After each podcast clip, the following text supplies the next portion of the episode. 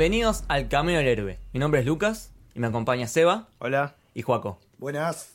Y hoy tenemos un capítulo muy especial porque no solo vamos a hablar de Avengers, la última película de la fase 1 del MCU, que es una película increíble, sino que además tenemos dos invitados muy especiales.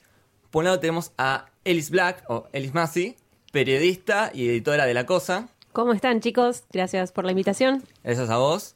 Y también tenemos a Sebas de Marvel Flix. Muy buenas, gracias por la invitación, todo un placer y aquí estaremos para aportar a ver a ver de qué se trata esto. Perfecto. Es el de YouTube. Sí, de YouTube. Sí, Youtuber. está en, va- está en varios lados igual.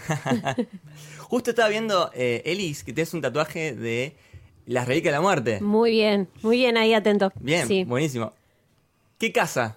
Gryffindor, Ah, mirá, desde la cuna. bien. Va otra. Eh, ¿Casa de Game of Thrones? Casa de Game of Thrones, Stark. Bien. Sí, Eh, sí, Clásica. siempre. Es que no puedo, sí. Jon Snow, arriba. Bárbaro. ¿Y Avenger favorito? El Capitán América. No, no Es vimos como- la remera. Eh, claro, es que- Ah, Capitán- bueno, soy claro, bueno, tiene la remera La gente no la ve, América, pero el. Capitán América, a mí los valientes me pueden. Así que sos Team Cap.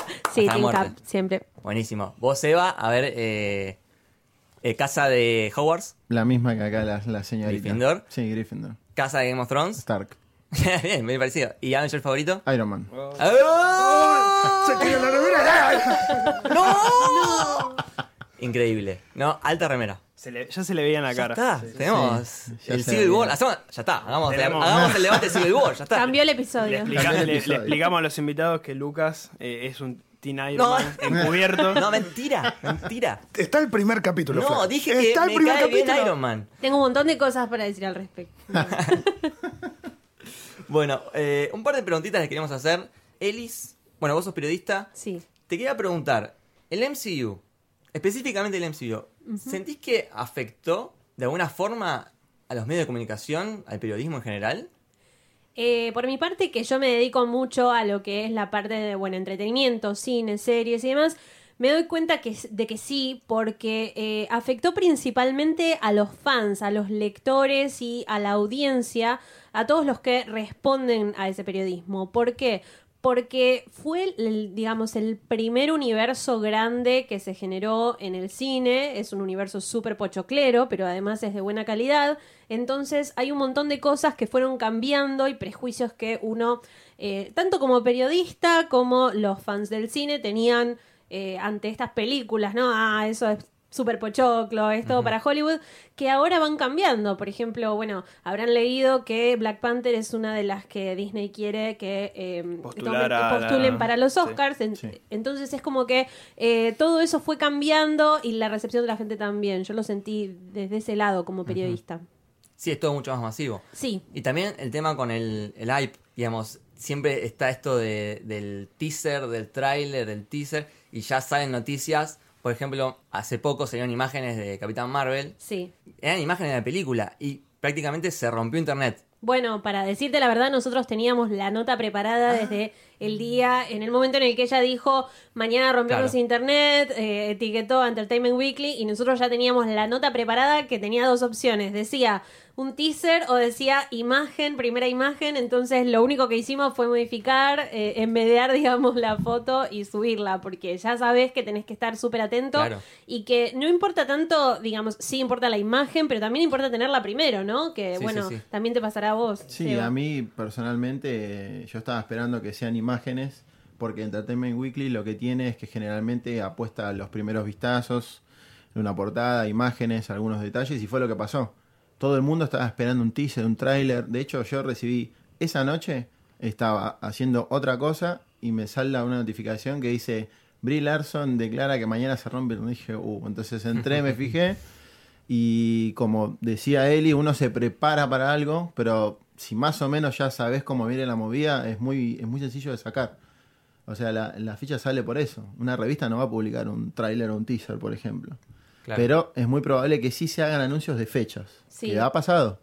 Ha pasado. Este, Pero bueno, la, la realidad es lo que dice ella también. Eh, se hizo todo muy masivo y está, están todos muy a la expectativa. Sí, bueno, esa vez Es- explotó, explotó internet. Explotó internet y la realidad es que a la mañana de ese, de ese miércoles que fue el lanzamiento de las primeras imágenes fue todo, todo Capitana Marvel Sí. todo el día. Hasta que Sí, yo bueno. me fui a acostar a las 12 de la noche, Sí. era todo de Capitana hecho, yo Marvel. vi portales de noticias, Sí. de diarios, que siempre ponen noticias de política, economía, fútbol. Pum. De repente hay una, una, una noticia de Capitana Marvel que, que vos Sí. decís, en tu puta vida hiciste una nota de Marvel, de repente ahora sos, Bueno, te subiste al tren. digamos, Eso, lo, eso lo, lo estoy notando mucho con, por ejemplo, publicaciones de Diario La Nación. Este, porque además de ser, digamos, una especie de youtuber y demás, soy estudiante de la carrera de periodismo también. Y lo que yo noto es que muchos medios que no tienen o no, o no focalizan demasiado en, este, en estos temas, ahora están empezando a, a- a tomar eh, temas sueltos y los que saben que son masivos los publican. Claro. No me olvido más una infografía que había sacado La Nación el año pasado, cuando eh, se estaba por estrenar Infinity War. Publicaron todo un listado de personajes y... per- perdón lo que voy a decir, pero yo lo, lo leí y estaba mal. Claro, sí. O sea, Sí, Es eh, común, ¿eh? había descripciones erróneas de Loki, de Doctor Strange, de No Drax, de de, lo que están hablando. Star-Lord, de Iron Man inclusive. Es el Este- famoso eh, agarrarse al éxito, Claro. que pasa mucho. Sí. Eh, y además, como esto es muy masivo, por ahí eh, incluso ves, no sé, noticias del espectáculo que están hablando porque es- nada más va a ser un estreno masivo y meten verdura. Y a Claro. vos te da bronca porque lo ves, o Más sea, que- es el periodismo ese que hacen así nomás, Mm. Eh, pero nada más porque la noticia es masiva. No se preocupan no por sé el... si es periodismo así nomás, porque también hay que entender que los, los diarios y las empresas de comunicaciones se manejan con estructuras más grandes que las que tenemos, por ejemplo, Eli en la Cosa, o yo mismo capaz con las redes sociales, el canal. Eh, yo antes escribía para un- una página española y para una página argentina. Lo dejé de hacer porque no tenía tiempo. Y yo creo que, por ejemplo, pasa que eh, no está el de espectáculos, bueno, que escriba el de cocina. Sí. Entonces lo mandan a escribir al de cocina. ¿Me entendés? No va tanto por el tema de capaz eh, de, de hacer mal periodismo, sino que a veces no tener los recursos para hacerlo. Entonces a veces pasa lo que pasa. Que igual está bien, porque de última aprenden de los errores y lo pueden mejorar a un futuro. Ojo que en las páginas de nicho la gente no Sí. te deja pasar una. Yo a veces noto que, bueno, uno no, no, no siempre, no- no puedes hacer las cosas perfectas, nadie es un robot, eh, y muchas veces te pasa que un, aunque sea una letra de un nombre que te comiste o que pusiste una A de más, Ah, y sí. los fans no te dejan pasar una, es como, no, lean un cómic, Eh, se enojan enseguida, entonces también hay que ser muy cuidadosos con eso y cosas que pueden pasar en los medios más masivos es que eh, no están, digamos, dedicados al, al fan de nicho, entonces Claro. es como, bueno, mis viejos van a leer en La Nación y van a decir, ah, hay una nueva superheroína de Marvel. Y Claro. eso es lo único que van a sacar. Lo que sí me llamó la atención, no sé si podemos mencionar a la otra vereda. a- Sí, sí, sí. sí, Ah, sí. bueno. Sí, sí, sí. No sé si- bronca. No, está está bien, porque justo esta semana hubo algunos problemitas ahí con Krypton y con Superman. Sí. Eh, lo que sí me llamó la atención es que en las últimas semanas, con el anuncio de Captain Marvel y con el anuncio o lo que pasa con Henry Cavill y Superman, eran trending topic en Argentina eh, ambas, eh, ambos héroes, que Ambos generalmente cuando hay noticias así, es muy difícil que una película o una noticia eh, de Estados Unidos sea trending topic en Argentina, en nuestra región tan rápido. Y en este caso eran días de semana cualquiera y la gente de nuestro país estaba hablando, por un lado, de el programa de Mirta o de Susana y por el otro estaban hablando de Capitana Marvel o de Henry Cavill en este caso. Entonces se empieza a generar eso, ¿no? Está cambiando mucho ese paradigma también. Sí, es verdad. Y sumando a lo que decís vos, Eli, lo que yo noto también es que justamente eh, capaz diarios como La Nación, Clarín, Infobae, que es digital, eh, capaz no apuntan al público de nicho, entonces pasa lo que pasa. Pero de todas formas, es como decís vos. Eh, capaz al no tener a alguien que se dedique exclusivamente a eso o que, no sé, o que tenga capaz la herramienta para decir, bueno, busco información de todos lados, hago todas las cosas como corresponde. A veces no se puede. Sí, se pasan. esas A mí me pasa que, también yo no soy periodista ni nada, pero todavía no lo soy. Pero eh, si bien yo leí cómics mucho tiempo, leo todavía, eh, hay cosas que no me las acuerdo. Sí, es sí. la realidad. O sea, no es que es para, esto es tipo un derribo mitos. Porque, claro, porque la gente que, no sé, que mira un canal de YouTube o que mira un Instagram o que mira un Twitter, piensa que vos sabés que tenés en tu cabeza todos los 10 millones de cómics que salieron en la historia de Marvel en tu cabeza. Y no es así. No, es. ¿Tenés información confidencial de ahora de las próximas películas o algo? No puedo adelantar ahora. nada. Tengo. No, no, hablando en serio. Eh, nada, eh, entonces ponele, vos haces un video y por ahí pifiás un nombre, una letra. No, no te la dejan La pasar. pronunciación del nombre Sí. y tenés 50 comentarios diciéndote, eh, no leíste un cómic, eso es un poser. No, no es así. Claro. Entonces, eso también pasa capaz por la intolerancia y demás cosas que van, se van sucediendo. El anonimato. El anonimato, que es más, es más fácil detrás de un teclado, escribir eh, insultando, que capaz de hacer Sí, una, sí. una consulta un poco más inteligente. Pero son cosas con las que se convive diariamente. Sí, totalmente. Bueno, igual creo que en general, en mi opinión, el fandom, como se dice, de Marvel, creo que zafa bastante comparándolo con otros fandoms como el de Star Wars, como el de Claro. DC. A mí ¿No, me no- pa- no te- no les pasa eso? Sí, a mí yo noto que el fan de DC es muy purista y se queja todo el tiempo de todo. Es muy. Yo, sí, sí, ¿saben muy lo que voy a.? No A ver. sé, esto me va a jugar en contra en mi carrera. No, No. mentira. no, pero ¿saben lo que quiero decir también? Los fans de Marvel, yo como fan de Marvel, eh, estamos contentos. Claro, Claro. bueno. estamos Ese es felices. también un poco el problema. es el porque tema. si.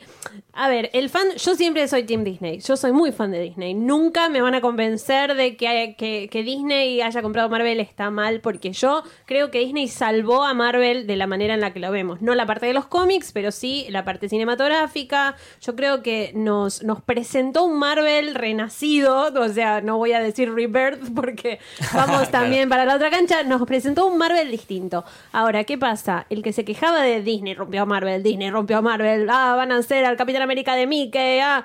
El que se quejaba de eso ve los resultados en la taquilla, ve los resultados del universo, ve a Thanos, ve Infinity War y no puede quejarse más. En cambio, si vos te estás quejando o no estás muy contento con algo y de golpe ves que se va a Ben Affleck, que Henry Cavill no sabe qué hacer, que Gal Gadot es la única que está ahí sosteniendo todo el universo y estás enojado. Sí. Entonces yo siento que eso también ayuda al bienestar o al malestar del fandom, ¿no?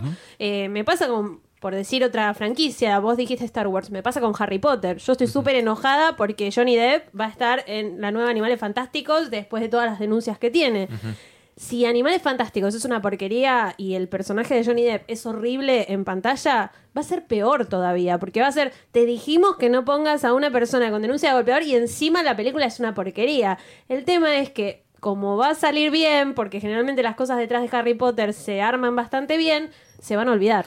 Claro, este, bueno, un caso sin ir más lejos lo que le pasó a James Gunn con el tema Sí. de con su despido, que es un tema muy delicado ese, porque la realidad es que el tipo no estaba en contrato cuando pasó eso, se dedicaba a otra cosa. Los tweets para mí son hiper repudiables, no entiendo por qué lo hizo. Este, pero la realidad es que los fans de DC viven enojados. Viven enojados con la productora porque no entienden, no entienden Batman v Superman, no entienden eh, el Flash que hicieron. Y aparte lo que dice ella, la- las productoras o las que tienen la franquicia para explotar, no la terminan de explotar porque carecen de buenas ideas. Sí, también lo que me pasa, en mi opinión, en los casos de, de DC con Warner, Mm. los productores, ellos quieren plata, básicamente. Sí, obvio. En cambio, en el caso de Marvel, yo lo que veo es que realmente les gusta. Claro. Quieren hacer cosas de, primero, calidad. Bueno, hay alguien que no mencionamos mucho en el podcast, pero es alguien fundamental para, para el universo de Marvel, que es Kevin Feige. ¿Se dice Kevin Feige. Feige? Feige. Kevin Feige. Ah, Eh, él es como... Él es el showrunner, él es el, el director de directores. Claro. Él es fanático de los superhéroes. Se ve que el chabón le da prioridad a la calidad primero y después a, a la plata. Bueno, yo te comento algo. X-Men 1 fue un éxito gracias a Kevin Feige. Sí. El personaje de Wolverine tiene el peinado que tiene en la película gracias a él. Porque él le insistió tanto al equipo de maquillaje. Dice, muchacho, ¿cómo le van a...? Porque a él le querían hacer los pelitos parados, ¿viste? Como se usaba en ese momento. Entonces, leyendo, eh, leí, un- leí una nota donde decía que él le dijo eh, a, los, a, la, a la gente que hace el make-up, dijo, muchachos, esto no es así. Este es Wolverine, este no es Wolverine. Entonces, él insistió tanto que esto aparte fue el productor de la película, obviamente. Y corregime si estoy mal porque no soy Sí. experta en el cómic, pero Wolverine es más bajito que. Wolverine Hugh es mucho más ¿verdad? bajo que Hugh Jackman, Bueno, claro. algo eh, que me parece en lo que Marvel no se detuvo siempre, que Mm. DC capaz sí se detiene más. Es como, no, este personaje tiene que medir tanto, así que vamos a buscar a alguien que mida tanto. Y no te estás enfocando en lo que realmente importa, que El es que Hugh Jackman es Wolverine Claro. y nadie te va a convencer Bueno. de lo contrario. Entonces, le pongas un banquito o lo hagas agacharse o sea alto como es Hugh Jackman, seguís creyendo que es Wolverine. Porque creo que no hay ningún fanático del cómic que te diga, ay, no me gusta Hugh Jackman No, como Wolverine. Yo no, nunca claro. escuché a alguien decir eso. Todo lo contrario, la gente lo ama, Hugh Jackman. Exacto. De hecho, ahora que Disney incorporó Fox, este, todos están pidiendo a gritos que Hugh Jackman vuelva a ser Wolverine. Porque él en una en- cuando promocionó, no sé si Logan o otra película, Eh, Logan, sí. claro, él dijo que la única forma de volver a ponerse las garras era que eh, lo hagan participar con los Vengadores. Y es un Mirá. vengador. ¿Y ¿no? dónde? Es un claro, sí, vengador. sí, es un Vengador. Y verlo con Robert Downey Jr. creo que sería, Sería- una de las oh. mejores cosas del cine. Sí. Creo que sería... No, yo creo que ya el solo hecho que le hagan una mención o que aparezca. sí, Sí. Sería una locura. Que lo mande A, a- allá Sí, donde que lo- manda Como, al profesor. como cuando mandó, cuando mandó a Magneto y a, y a Exacto. Charles en Día de Futuro Pasado. que se anime a hacer eso Claro. con Iron Man a ver qué pasa. Claro, sí, bueno, es, eso sería lo interesante, pero, pero bueno, nada, eh, yo creo que, que Warner capaz, volviendo al tema, no trata tan bien a la, a la franquicia DC como Disney la trata a Marvel Studios, pero lo que pasa es que acá Disney compró el paquete de Marvel y en ese paquete estaba Kevin Feige. Entonces al estar Kevin Feige ya está todo solucionado. Y si puedo agregar algo que quizás es más de, de experiencia personal, de una entrevista que le hice a Victoria Alonso, que es la argentina que La argentina trabaja- que produce... Exacto, que está como productora en Marvel.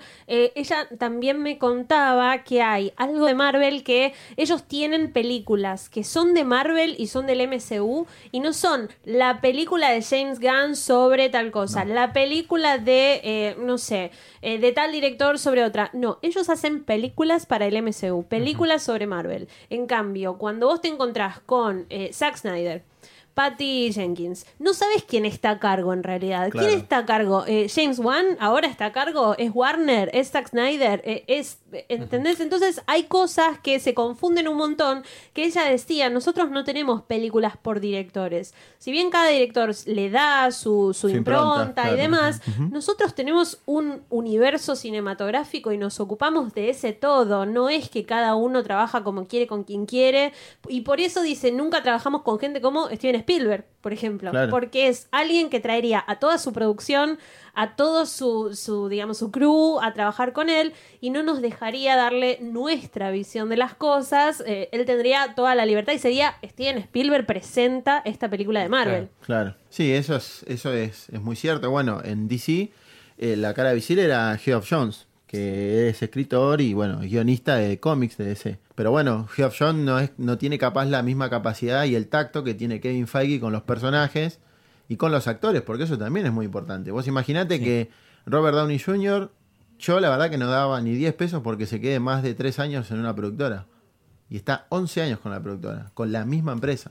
Bueno, algo que hablábamos con Ellis antes Mm. era el tema de cómo cuidaba Marvel a sus actores. Claro. Los El- filmaba. Sí, el carisma que también tienen los actores de Marvel, eh, que es un poco la, la impronta Disney, ¿no? Que hablábamos. También la empresa busca que los miembros de su equipo, en todo sentido, tengan cierto carisma y eh, cierta forma de ser para con la gente, con los fans, con la prensa. Eh, y ellos manejan todo de esa manera que es distinto a lo que pasa quizá con DC. Vos vas a una Comic Con o ves algún evento en el que Henry Cavill sonríe, Ben Affleck está serio, eh, Jason Momoa es el único que le pone un poco de onda. Y Gal Gadot que se ríe Gal todo el tiempo. sonríe todo el tiempo porque es divina, pero quiero decir, no tienen mucho cuidado con eso y a veces si los pusiéramos, nunca estuvieron al mismo tiempo, pero si pusiéramos al elenco de Avengers al mismo tiempo que los de la Liga de la Justicia, vos te das cuenta que Robert Downey Jr. realmente se siente Iron Man Sí. cuando entra a un lugar. Después lo que él haga en su vida privada o lo que sea, si bien lo cuidan, es otra cosa. Pero cuando él entra o cuando eh, Steve Rogers iba a decir, cuando Chris Evans entra a un lugar, eh, trata a todo el mundo, trata a los chicos como si fueran el mini Capitán América, eh, que es lo mismo que hacen cuando van a verlos a los hospitales o hacen, eh, ayer creo que mm, eh, T'Challa... Sí, eh, Chadwick Boseman. Chadwick Boseman, gracias, publicó una imagen que estuvo festejando un cumpleaños de una nenita en un hospital y también vos lo ves y decís, es como que te vaya a visitar de verdad el rey de Wakanda. Que, que vaya. Qué lindo. ¿Entendés? Esta Claro. charla de ¿Lo verdad. puedo contratar para que venga a mi cumple? Eh, Exacto, ¿entendés? Dijo, ay, tiré confeti y todo. Sí, Estaba lo- re contento. El chabón estaba re contento y se, aparte se lo ve contento. Porque vos ves la foto y el Sí. tipo tiene una sonrisa de oreja a oreja. Sí, sí. Y vos te, y aparte que obviamente crees en la buena fe y demás, te das cuenta que el tipo está contento. Disfruta lo que hace. Exacto. Quieren- el tipo, quieren a los el tipo disfruta lo que hace y aparte que lo disfruta, el chabón da una mano donde puede. Este, yo me acuerdo cuando fue el año pasado, no sé si fue el huracán Irma o, a- Sí. o algún evento eh, de la naturaleza desastroso, se juntaron en el medio, en el medio del rodaje de Ant-Man and the Wasp y de Avengers 4, se juntó todo el, todo el cast completo este, para hacer un anuncio en el medio de grabaciones, sin importarle si se filtraban los trajes, si se filtraba guion, cualquier cosa. Cortaron todo para hacer un anuncio, para donar guita, por todos los desastres que había pasado. Y si bien esas cosas obviamente tienen, no sé si un dejo de o no sé, porque viste que hay gente mala, Bueno, siempre. como siempre. que lo hacen Claro, seguro que dice, para... "Eh, seguro lo hacen porque no, yo te vi mirando y viendo todas las campañas que hacen, no. Pero ponele que lo hagan solamente por la prensa o solamente por quedar bien con. ¿Por qué DC no hace lo mismo? ¿Por qué Ben Claro. Affleck y Henry Cavill no están haciendo lo mismo? ¿Saben lo que yo sentí esta semana? Que después de que le estuvimos rogando por meses a Henry Cavill que se sacara ese bigote para poder Ah. hacer de un Superman, él encima dijo, ¿saben qué? Me chupo- no, no- no me interesa Claro. ser más Superman, no me interesa nada, dejo todo. O mismo Ben Affleck, es como que cada vez que alguien habla de Ben Affleck estamos todos, ¿querrá ser Batman otra vez? Es como que le estás rogando que el tipo se ponga la capa de Batman y vos decís, chabón, hay un montón de gente que quiere ganar los millones que vos ganás y que todos los nenes tengan figuritas con Bueno, su cara en la biblioteca. Y ellos no lo disfrutan, ¿no? No lo disfrutan y encima tienen problemas. Ben Affleck, sin ir más lejos, hace poco salió de rehabilitación de alcoholismo otra vez. No, está, de hecho creo que entró. Entró eh, otra vez. Que en ese caso, ponele, Ben Affleck siempre tuvo ese tipo de Sí. problemas. Y quizá va algo más a lo personal, como los problemas que tuvo en su pasado Robert Downey Jr. Que, Sí, que sí, mismo obvio. Sí, cuando sí. hacemos entrevistas, yo no tuve la, la suerte, pero cuando hacen entrevistas, él pide que no vuelvan sobre el tema porque fue hace más de 15 Ha- años. de hecho, ha dejado plantado periodistas cuando Por le haber- consulta, pero aparte, igual la pregunta que le hacen es con saña. Es- no, por eso, siempre Es buscan saña, Es eso. con mala leche. Entonces, esas cosas no están bien. No, por eso, siempre buscan eso y por eso son tan cuidadosos cuando va la prensa a- a, hablar con ellos. Pero es algo que independientemente, como decía, de la vida privada de Ben Affleck, pongámosle que él, bueno, se esté recuperando, esté teniendo un problema, en lo que sea, su divorcio, su alcoholismo, lo que fuera. No habla con, de Batman con No. cariño, no disfruta ninguna entrevista, no está dispuesto. eh, hubo un encuentro con influencers y periodistas que no sé si lo vieron, que hubo videos en los que todos estaban re contentos Sí. y saludaban a los periodistas y estaba todo re bien. Y Ben Affleck era como que estaba en el fondo, sos Batman, sos la cara de Sí. DC, porque está bien, Superman es Superman, ¿no? Pero todos Batman somos fans de Batman, claro. Batman Sí, es por otro lado lo ves a Tom Holland, que yo lo sigo en Instagram. Sí, está... está- contento todo el día, Eh, se siente Spider-Man, hace piruetas. Exacto, yo a Tom Holland lo veo. yo- eh, los Avengers se tatuaron. Sí, Claro, acá, o sea. Sin ir más lejos, ¿ustedes Sí. se imaginan esa unión? En, ¿Ustedes se imaginan a Gal Gadot y Henry Cavill con el mismo tatuaje? No hay forma ni siquiera de casualidad. Entonces yo creo que ya parte desde esa base. Si- eh, no sé si son futboleros o si alguno es futbolero, pero es como cuando vamos al mundial y decimos queremos ganar con un equipo que nunca entrenaron juntos, Que no nunca, se hablan. nunca Claro. entrenaron con esta táctica, no se hablan entre ellos, no se hablan con el entrenador. ¿Qué vamos a ganar? A mí me parece que así es un poco DC. Sí, yo creo que DC, eh, como te decía, carece capaz de, de cariño hacia los personajes, los actores no están tan comprometidos. No tienen las mismas ganas de estar ahí y eso se nota después en pantalla. Es, es como un trabajo más para ellos. Claro. Exacto. Le falta los, pasión. Los actores de Marvel son una familia y lo ven, lo viven de otra manera. Los de DC, salvo Gal Gadot, eh, Jason Momoa, es eh, los de- para los demás es un trabajo más. Yo me acuerdo cuando Gal Gadot eh, contó cómo recibió ella la noticia de que iba a ser Wonder Woman. Ella estaba viajando, no sé a En un dónde. avión, sí. En un avión y sí, sí, claro, le dijeron, vas a ser Wonder Woman. ¿Qué? Dijo. Quedó loca ella. Y vos la ves y hoy capaz Wonder Woman es más el emblema del DCU que, Sí. que los otros personajes. Pero ella saca fotos a sus hijas y sus hijas están o vestidas de Wonder Woman o con una remera o dice mi pequeña Wonder Woman o para todas las Wonder Woman hoy. Ella constantemente está hablando de su personaje. Y por el, el otro lado, Iron Man, de Iron Man, Robert Downey Jr., de hecho le hizo un auto a, A Chris Evans, sí, o sea, el mismo es- modelo que es una familia. la Exacto, ellos se llevan así y el tipo realmente lo, se van a ver al teatro, se visitan cuando están en otros lados. Entonces, yo creo que eso es un poco suerte y un poco del estudio que lo busca y ve que la química esté bien, que no ve tanto que, no sé, que... mm, Bueno, por eso lo sacaron Chau. a Edward Norton de, de la, de la fase 1. Bueno, y por eso también que ahora igual vuelve, pero hubo un tema con con el que estábamos hablando. Hoy no me salen los nombres de los James actores. No, Oh. Jeremy Renner. Ahí Jeremy está. Hubo un tema con Jeremy Renner, con Hawkeye, que también decían que era como demasiado, la noticia en inglés decía demasiado flirty, o sea, Sí. como co- que coqueteaba mucho Sí. con mujeres Bueno. cuando tomaba un poquito de más en las fiestas de Marvel. Eso Marvel no lo permite entre sus estrellas, porque no va a tener un escándalo como ya vienen teniendo tantos estudios y cosas, entonces como que los van borrando, ¿no? Sí. Del mapa. Y a mí me pasa que veo eso y después veo la otra, La otra cara. digamos, la la otra cara y digo, esto es lo que hacen Claro. desde Marvel que quizá les falta un poquito al resto, ¿no?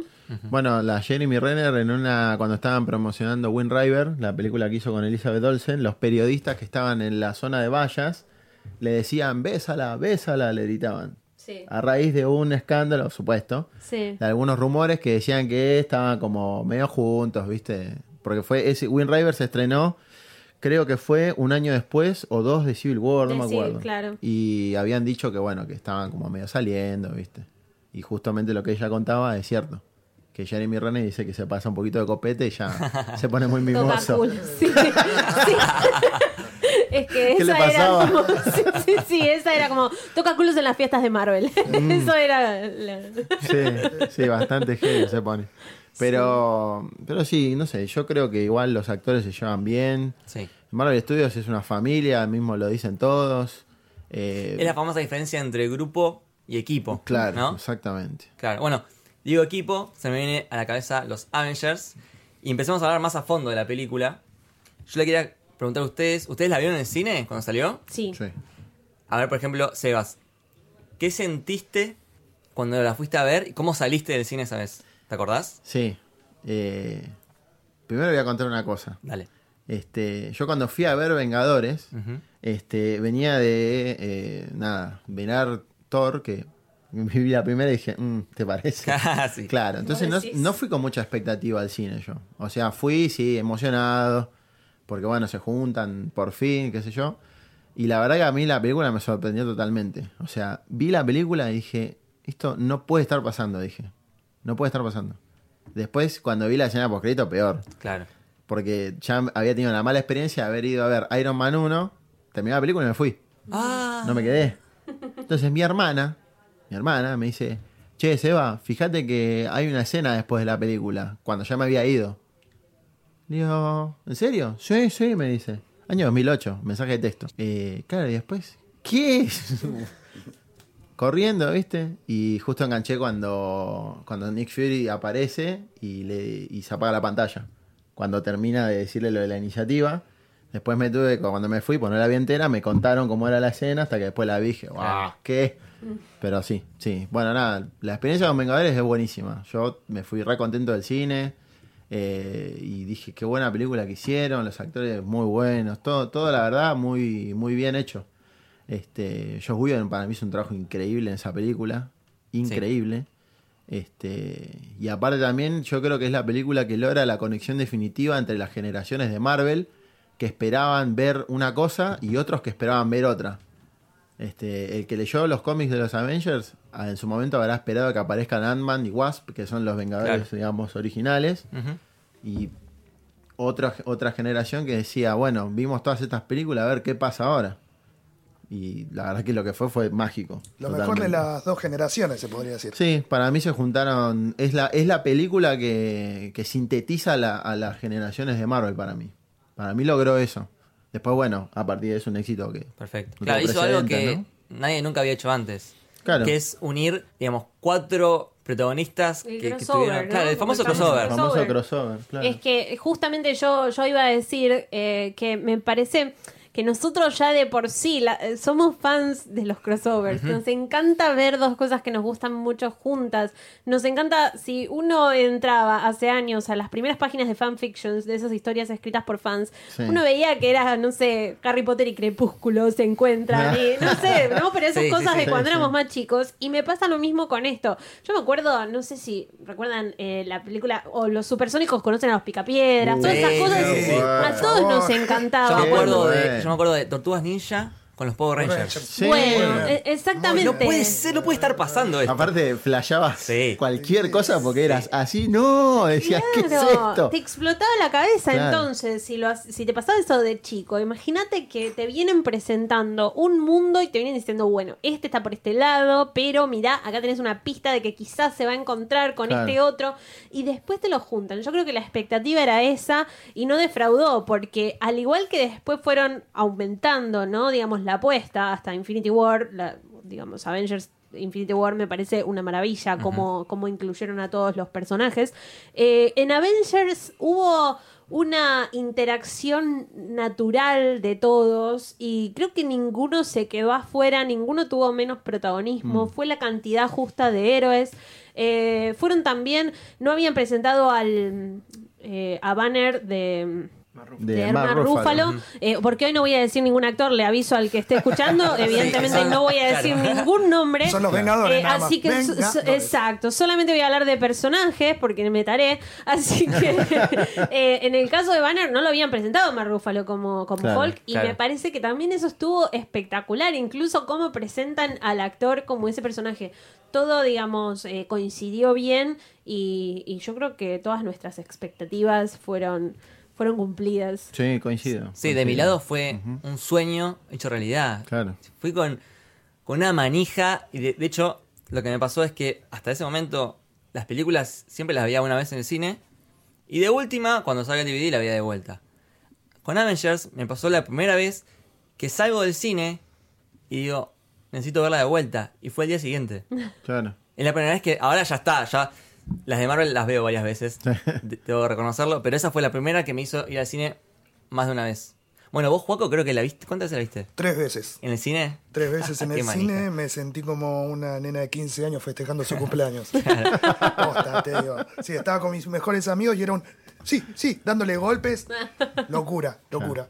Tremendo, tremendo. Sí. Bueno, ahora viéndolo, yo la, la- la di de vuelta para el podcast y lo que pasa es que uno piensa en Avengers teniendo Ultron, teniendo Civil War, teniendo Infinity War y ahora Avengers 1 queda como, ah, bueno, normal, como siempre. Pero en su momento fu- fue un antes y un después. Sí. Fue un antes y un después y además eh, fue el encuentro de personajes que vos, si no habías leído el cómic o los cómics en general, no tenías idea de cómo se podía llevar el Capitán América de Chris Evans con el Iron Man de Robert Downey Jr. Dije bien los dos actores, por favor. vamos. Me siento estoy muy Grande, emocionada. Eh, no, pero, pero también con Thor, esa mezcla de, de mundos, esa mezcla de, de personalidades y también que uno era tan contemporáneo como eh, Tony y el otro era súper antiguo y bueno, como pasaba con el Capitán América. Entonces, esas cosas me parecieron súper interesantes desde un principio, cómo lograron que todos se lucieran, pero al mismo tiempo todos tuvieran su, digamos, su lugar para enfrentarse a los otros y que fuera natural. No hubo ningún momento en el que dijiste, no, esto ni, ni ahí hubiera pasado de esta manera, o esto no se lo creo nada. No se ve nada forzado, sino que está Nada todo estuvo forzado. eh, con armonía. Exactamente, nada estuvo forzado y por el contrario, el líder, así como Tony es el líder de la parte económica y el líder de la parte tecnológica, porque ¿no? ¿qué le puedes pedir de tecnológico a Steve Rogers? Eh, el Capitán América es justamente el capitán en la parte estratégica y de la guerra y de lo, lo moral. espiritual también. Lo espiritual, eh, sí. Líder. Son es los dos un líder pilares, nato, son los ¿no? pilares de los Avengers. Exacto, y no importa el tiempo que haya pasado o de la época que sea, sus habilidades siguen siendo igual de importantes para lo que lo necesitan ahora. Y bueno, cómo se suman los otros también, cómo se suma Black Widow, cómo se suma Thor, que viene de otro lado totalmente diferente, pero lo poco que conoce de la Tierra, y él es clave porque es su hermano el que Claro, está que haciendo todo el quilombo, quilombo. Eh, me parece que, digamos, todos tienen su momento y es clave eso. Mm, Eso, eso es verdad. Lo que también se nota mucho es eh, eh, lo, lo bien construido que está todo, en sentido de decir, bueno, la historia, cómo enganchan a Thor, cómo llega a la Tierra, cómo se conoce con Iron Man, con el Capitán América, por qué Loki, eh, cómo, cómo él descubre que Loki le mintió, porque Loki Claro. supuestamente estaba muerto y de repente, hola hermano, le dice. Este, y esas cosas también también ayudaron muchísimo a que la película se sienta hiper armoniosa. Porque yo me acuerdo patente cuando baja, cuando baja Thor, que se enfrenta con Iron Man, eh, y Loki le dice, ¿me vas a escuchar, hermano? Y Loki dice, te escucho. Y se va y se agarra a piñas con Iron Man por Loki. Claro. O sea, la verdad que para mí no, no, no hay fisuras en la película. Como diría Thanos, perfectamente balanceado, ¿no? Claro. Increíble. Bueno, vamos a los datos duros de la película. Sí, Seba. eh, por si no se habían enterado, estábamos hablando de Avengers, eh, que es la última película de la fase 1. ¿sí? Acá se termina porque eh, el MCU tiene tres fases, se fue separando así, esta es la última, el crossover fue como la conclusión de esto. Se estrenó en mayo de 2012, Correcto. que hay un detalle que es, fue la única película de Marvel en ese año, del MCU, que eh, Iron Man 2 había sido la anterior que nada más se estrenó, eh, la única en ese año. Después todos los otros años que hubo películas siempre estuvieron compartidas.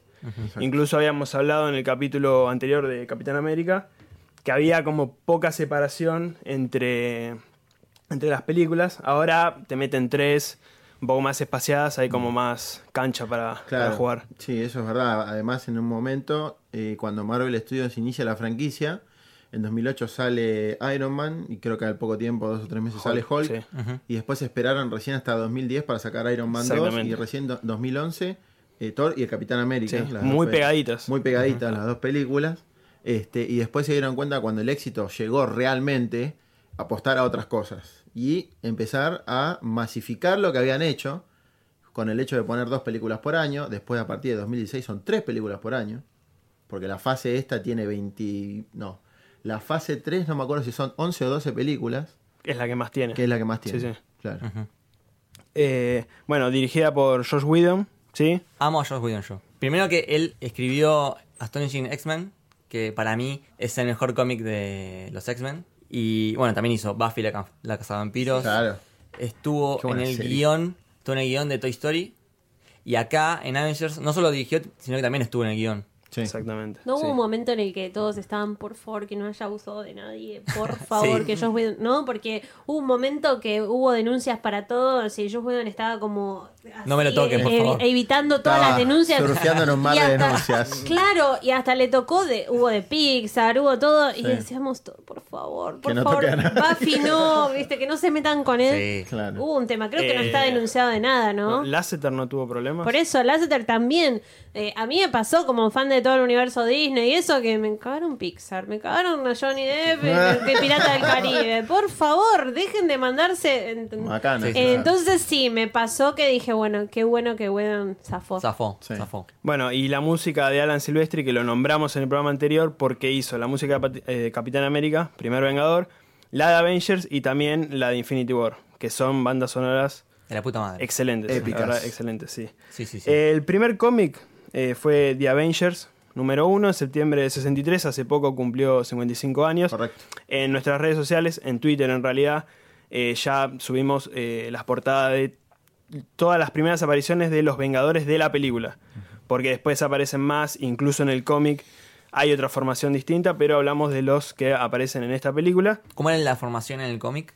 La formación del cómic fue la primera eh, de Wasp, la avispa, Henry Pym, Ant-Man y Giant Man, eh, Thor, Iron Man y Hulk. Lo loco de esto es que eh, The Wasp, la avispa, fue la fundadora. Ah, mira. Y en la portada No la mencionan. No la mencionan, ni siquiera está, o sea, aparece Thor, Iron Man, eh, Ant-Man, Hulk y no mencionan a la avispa, que fue la fundadora de los Avengers. Eh, bueno, Marvel Machirulo. eh, Machirulo, Machirulo, Machirulo a full. Gracias, Sí, sí, sí. sigan con los suyos. Va a cambiar eso igual, eh, va a cambiar, está Ya cambiando. está cambiando. Está cambiando. sí, Por sí. suerte cambió. Estamos Sí. cacheteando ahí un Sí, sí, poco. Igual en la década del 60, imagínate que nombrar a una mujer en la tapa Sí, de un cómic era- hubiera ya era sido- Ya que demasiado. esté, claro. Claro. Bueno, ¿y quién más está en la tapa? Eh, Loki. Sí. Sí, Si no me quería confundir, no lo anoté. Estaba Loki. Bien, bien, bien, Sí, Seba. Eh, Que bueno, Justamente es el villano de esta película. Exactamente, sí. Eh, nacieron, eh, justamente que hablábamos de DC, nacieron como una contraparte de Justice League. En ese momento ya existía eh, la Liga de la Justicia, entonces eh, Marvel dice, bueno, tenemos que tener nuestro grupo. Ya estaban los Cuatro Fantásticos, pero tenían que tener otro grupo más que le hiciera competencia a la Liga de la Justicia. Así es como nacen eh, los Avengers. Después se fueron sumando en el cómic eh, Capitán América, Hawkeye y Black Widow, que son los otros tres que están en la película. Bueno, Scarlet Witch, Quicksilver, Black Panther y Vision fueron otros de los que se fueron sumando y ahora actualmente hay más miembros eh, en, los, en los cómics. Spider-Man, Doctor Strange, Guardianes de la Galaxia. un montón más, sí. Eh, bueno, los creadores Stan Lee, Jack Kirby, que ya los nombramos bastante. a esta Qué dupla. ¿eh? Sí. ¿Quieren que empecemos a hablar más a fondo de la película? Sí, sí. sí. Dale. Pongamos contexto en qué hemos quedado con cada personaje. Digamos, antes de que empiece Avengers. Por un lado, Iron Man había quedado como consultor para Shield. Después, el capitán había despertado en el presente, 70 años después. Incluso la escena postcrédito de Capitán América es no es igual, pero es, ¿No es la misma? prácticamente No es la mi- hay, como misma. agregados, hay misma. agregados. Como que ya habían grabado y lo usaron. La, la misma- cortaron y lo usaron para poner Claro, en. en la película está como un poquito más ampliada y otras cosas, pero eh, es, es en esencia la misma escena. Eh, bueno, él había quedado 70 años después de despertarse en un mundo completamente traumado, sí. Sí. Thor quedó en Asgard con el Bifrost eh, destruido. Por lo tanto, ponele que no podía volver. Exactamente. Por otro lado, bueno, Loki había caído hacia. Supuestamente. la- Claro, supuestamente. Supuestamente. Igual ya, Loki, ¿cuántas veces se murió ya? No le queremos nada. Sí. Y Banner, digamos, no sabemos dónde quedó. Sí. Quedó en su forma de Edward Norton. en ese momento, digamos, claro. Y quedó como en algún lugar del mundo. En realidad, claro, Banner lo que, lo que tiene es se queda contando los días para, digamos, está aprendiendo a controlar el, el poder, o sea, que Sí. la, la furia que tiene para convertirse en Hulk. Este, no me acuerdo en dónde, no me acuerdo, pero sé que es una cabaña y él está así. Claro, no, creo no, ojos. no te lo dicen, me parece. No, no, no te lo Me dicen. suena No, te sí, sí, te, dicen. te dicen el lugar, ¿eh? Ah, ¿sí? Al comienzo muestran todo un pico nevado y te aparece una leyendita abajo, no me acuerdo cuál era el lugar. En Claro. Avengers. No, no, en no. Ah, en Hulk, porque- el sí. prim- la primera película. Claro. Que después la escena post crédito es eh, Tony hablando Claro. con, con Thunderbolt. Ahí hay un cambio, bueno, más allá del cambio del actor, eh, hay como un cambio que después por ahí lo mencionamos más adelante cuando aparece Bruce Banner eh, más a fondo en la película, que es como que es distinto. O sea, cuando vemos el final de Hulk, eh, lo vemos a Edward Norton como sonriendo, como ya controlé esto, y el Hulk que aparece de Bruce Banner es como que vuelve a ser Sí. El que tiene miedo. es sí. como que ahí Tenés cortaron y quizás intentaron hacer otra cosa nueva con el actor, ya que no es el mismo intentaron meterlo de otra forma en esta historia. Claro, moldearlo un poco más a lo que querían capaz ellos, o mismo como hicieron con Mar Ruffalo, que le consultaron qué quería él para su personaje en las últimas tres películas, y terminaron haciendo lo que quería él, básicamente. Este, pero sí, sí, coincido, es eso es totalmente cierto. Bien, bueno, y otra cosa, el Tesseract queda en manos de Shield en ese momento, que llama a Eric Selvig para que lo ayude a, a entenderlo. Sí, escena postcrédito de Thor. De Thor, ¿fue? Sí. Correcto. Bueno, y ahí empezamos la película de Avengers. Pero, Bueno, en realidad empieza con Loki hablando. Con Con- Dioder. con- Dioder se claro. llama el personaje. Ah, Señor está. X. Yo lo anoté como el Señor- súbdito de Thanos. Es, Sí, Di- yo el tenía- personaje se llama Dioder, no es Yo un tengo Kree, mis no es notas. Skrull, no es nada, es un... Tengo mis notas y acá le pongo el ayudante de Thanos. Está muy bien. ayudante, Está está bien, no estás mintiendo. Está bien, porque de hecho el personaje, si no- hasta que no pase la escena de los créditos y digan los nombres, no sabes cuál Claro. es. No, es Dioder. Claro. Es Dioder se llama el personaje. Bien. Es el que le va a dar el ejército, ¿no? Claro, porque él le propone darle un ejército de Chitauris a cambio de que Loki le traiga el Tesseract al jefe de The Other, digamos. Sí. Bien, y de ahí pasamos a la Tierra. Llega Nick Fury y Maria Hill, que es la primera vez que vemos a Maria Hill, que para mí era Robin. Siempre- vio y, y creo que por siempre será Robin. Y lo que está pasando es que el, el Tesseract está como, según Selvit, portándose mal, porque parece que está tirando energía por todos lados, claro, rayitos. y bueno, por ahí también anda Colson y también por anda Hawkeye, que está ahí mirando de lejos. En su nido. en su nido. Ahí le dicen el halcón. El halcón, claro, de Hawk. Y habla Fury con Clint. Y Clint le dice, bueno, el Tesseract es como una puerta. Y las puertas se abren de los dos lados. Instantáneamente después de eso, Entra Loki. sale un rayo para arriba, se abre un portal. De todas maneras, estaban Sí. haciendo, sacando a toda la gente de ahí. Sí, porque Algo estaba Algo está pasando. esa sí. energía era Sí. muy contenida y. Exactamente, exactamente. Y aparece él. Con Aparece- sonrisita y todo. Bueno, eso es muy lindo porque se levanta y vos lo ves con una cara de desquiciado. Es como que está como en, en modo Joker. Porque llega y empieza a matar a todos. Aparte lo ve medio pálido. Está En como realidad, loco. hay una explicación para eso, que es porque Loki tiene poderes mágicos y usa su poder para llegar a la Tierra. No hay Bifrost, pero él puede sentir el Tesseract. Ah, mira. Por eso llega tan agotado, tan cansado. Ah, por Todo eso está pálido. Por eso está pálido y todo llega. transpirado y agitado. Mirá. Es porque No, llega cansado, porque si no, no usa sus ilusiones. Es por eso. Claro. Claro, eh, como que hace todo de una manera diferente. Él es más sutil cuando hace sus planes. Acá llega y empieza a matar a todos. Y algo que hace es. eh, le pone el cetro. Cetro. Sí, o- algo que no el nombramos cetro con es la que gema de la mente. como le, le dieron dice- eso para poder llegar a la Tierra. Es Como muy loco pensar Tony. que ahí ya tenés dos gemas, loco. Y no sabía. Ahora No porque, sabía. ahora- Estaban ahora porque todos somos todos vivos, sí. sabemos todo, pero ahí ya había dos gemas. Bueno, Loki llegó a tener dos gemas entonces. Sí. Bueno, como le dice eh, eh, Tony, el palito del destino, eh, lo usa para controlar a Selvig y a Clint Barton. Y un guardaespaldas se lleva. Y se, se lleva un par de gentes más. Estaba en el combo. Es Java, Venía sí. en el paquete. Dos por uno. Sí. Como cuando vas a farmacia. es como siempre te terminás llevando algo, Algo más porque lleva. está en pasás el oferta. pasillito que El pasillito de la muerte. Claro, bueno, yo vine por Clinton, pero me llevo, bueno, un poco de esto, un poco Uy, de qué crema. bueno, un rocklet. Claro, escúchame. Si se hubiera llevado a Fury, ya está, se termina la película. Claro. Bueno, ahí agarra el Tesseract, se va y bueno, hay una persecución en auto y la energía que estaba concentrada en estas instalaciones explota y se derrumba toda la mierda y ahí es cuando Fury dice, bueno, es momento de Es hora. Es- activar la iniciativa, iniciativa. Avenger, que es algo que venimos esperando Acá hace mandame el seis sonido, películas. de, la sonido, por favor, de los Sí, Vengadores sí, ahora. por favor, sí. Bueno, está el, vemos por primera vez el título de, de Avengers y la música que suena. Ay, qué lindo. Igual ahí, no, no sé si me estoy equivocando, pero creo que nunca nombra eh, la palabra. No, creo que no dice Iniciativa Avengers. Dice como que estamos en fase 7 de, de- de nivel de problema. Y ahí va corta la imagen Ah, de Fury claro. y va los títulos y con la música de fondo. Claro. Ya, igual no tenés que decir nada, ya quedó claro. Ya estamos todos llorando. Sí, sí, sí, sí, sí. Y ahí empieza una etapa de reclutamiento. Van apareciendo de a Claro. poquito todos. De ahí lo primero que hacen es, bueno, hay una escena muy buena que está Natalia Romanoff, Black Widow, versus los rusos. Atada. Atada, muy vulnerable. Y ahí le suena el teléfono a uno de, de los rusos. Dice, es para usted. Y era, era Colson que estaba llamando. Dice, tenemos el lugar rodeado con eh, los Raptors, los aviones. Sí. Eh, pasame con, con Natalia, por favor. El, el ruso le pasa el teléfono. Natalia le dice, estoy trabajando. eh, Colson. Eh, eh, este tipo me, me está dando toda la información. Y, y ahí el ruso dice, yo no le estoy dando nada, che. Y Colson la convence porque... Esto es importante porque le dice, el agente Barton está comprometido.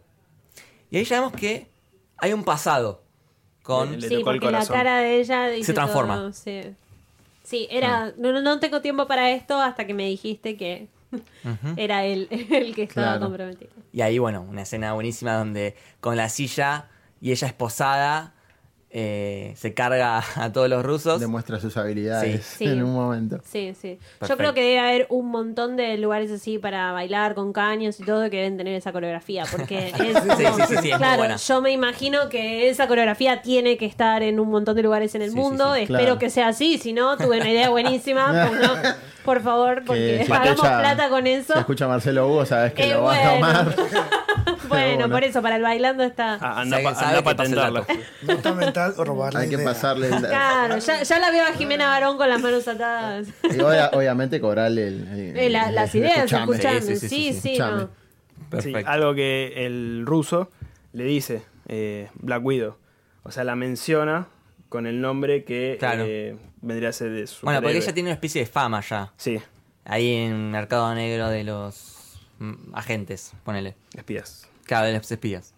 Yo siempre esperé que hagan la película de Budapest. ¿De qué? Ah, De lo de- que pasó. Ah, Claro, bueno. Con Clint Barton. Estaría buenísimo. Cuando te muestran la imagen que están los dos como uno con el arco y el otro con el arma, te muestra que están en la operación Abidjan. Sí. Me hubiera gustado mucho, de hecho, que hagan esa película. En un momento se mencionó algo.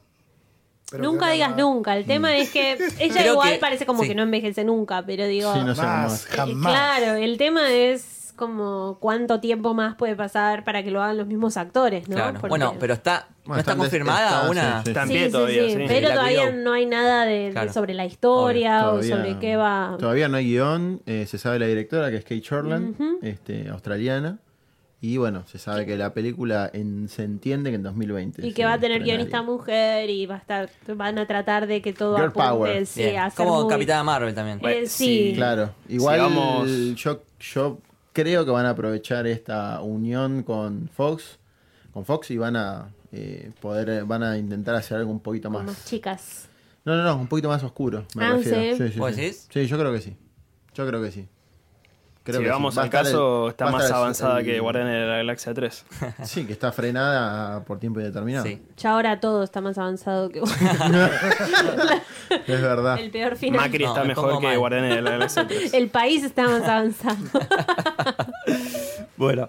eh, bueno, le dice. Ella piensa que tiene que ir por Stark. Pero.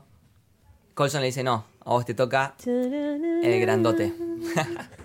Bueno, yo, Y yo ahí, tiro ah, como. mirá, ahí empieza la Y relación. bueno, Claro. claro. Vos venís todo así estresado, que estuviste con los rusos, que la silla, Claro. estás ahí medio que el caño, todo, y bueno, vas con Hulk.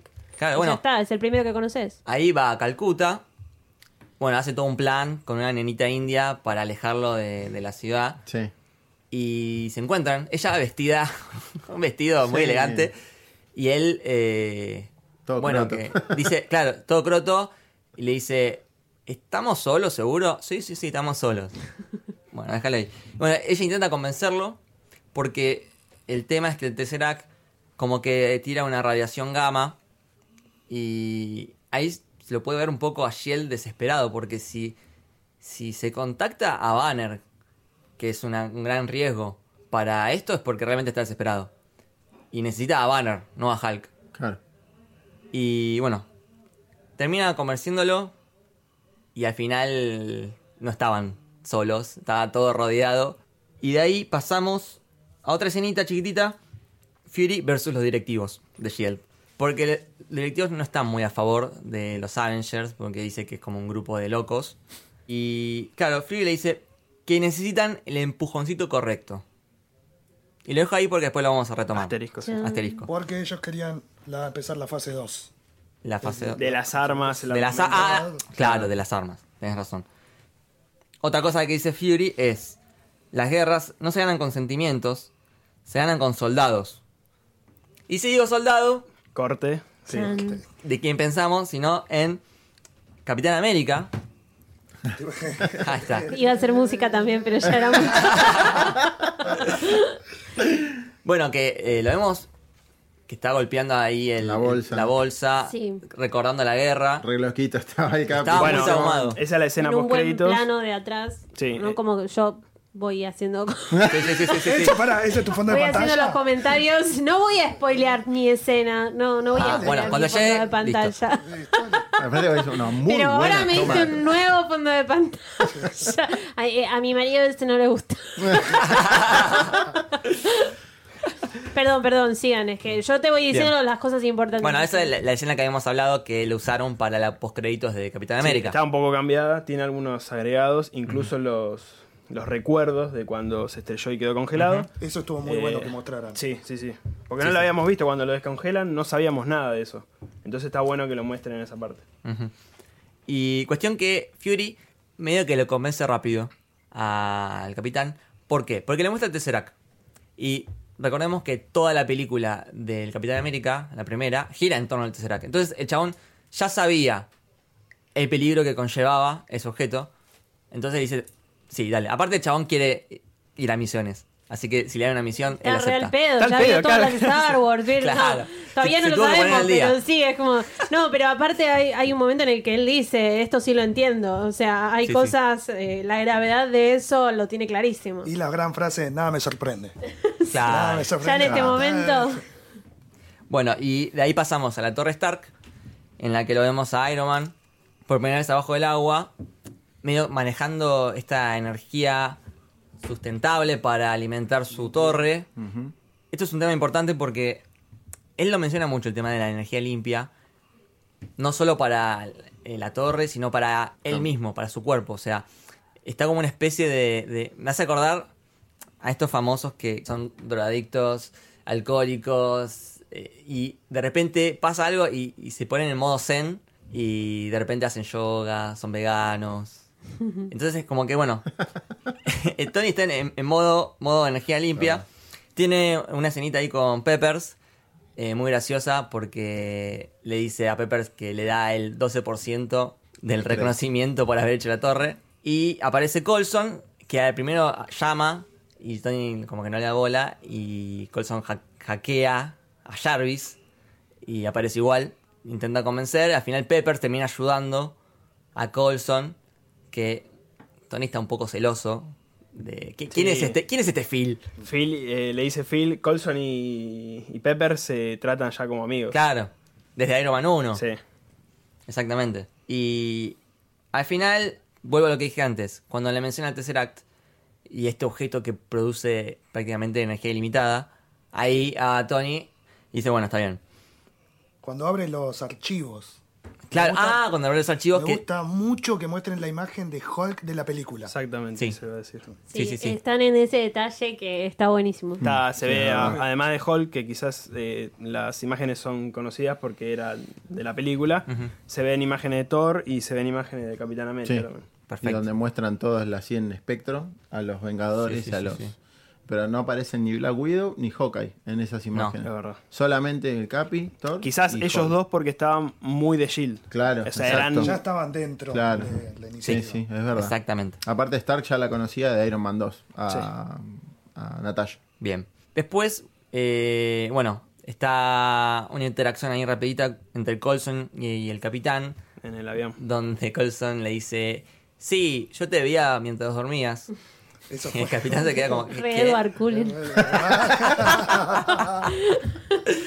Red Barculin, Iba todas verdad. las noches a mirarte dormir. Re perver.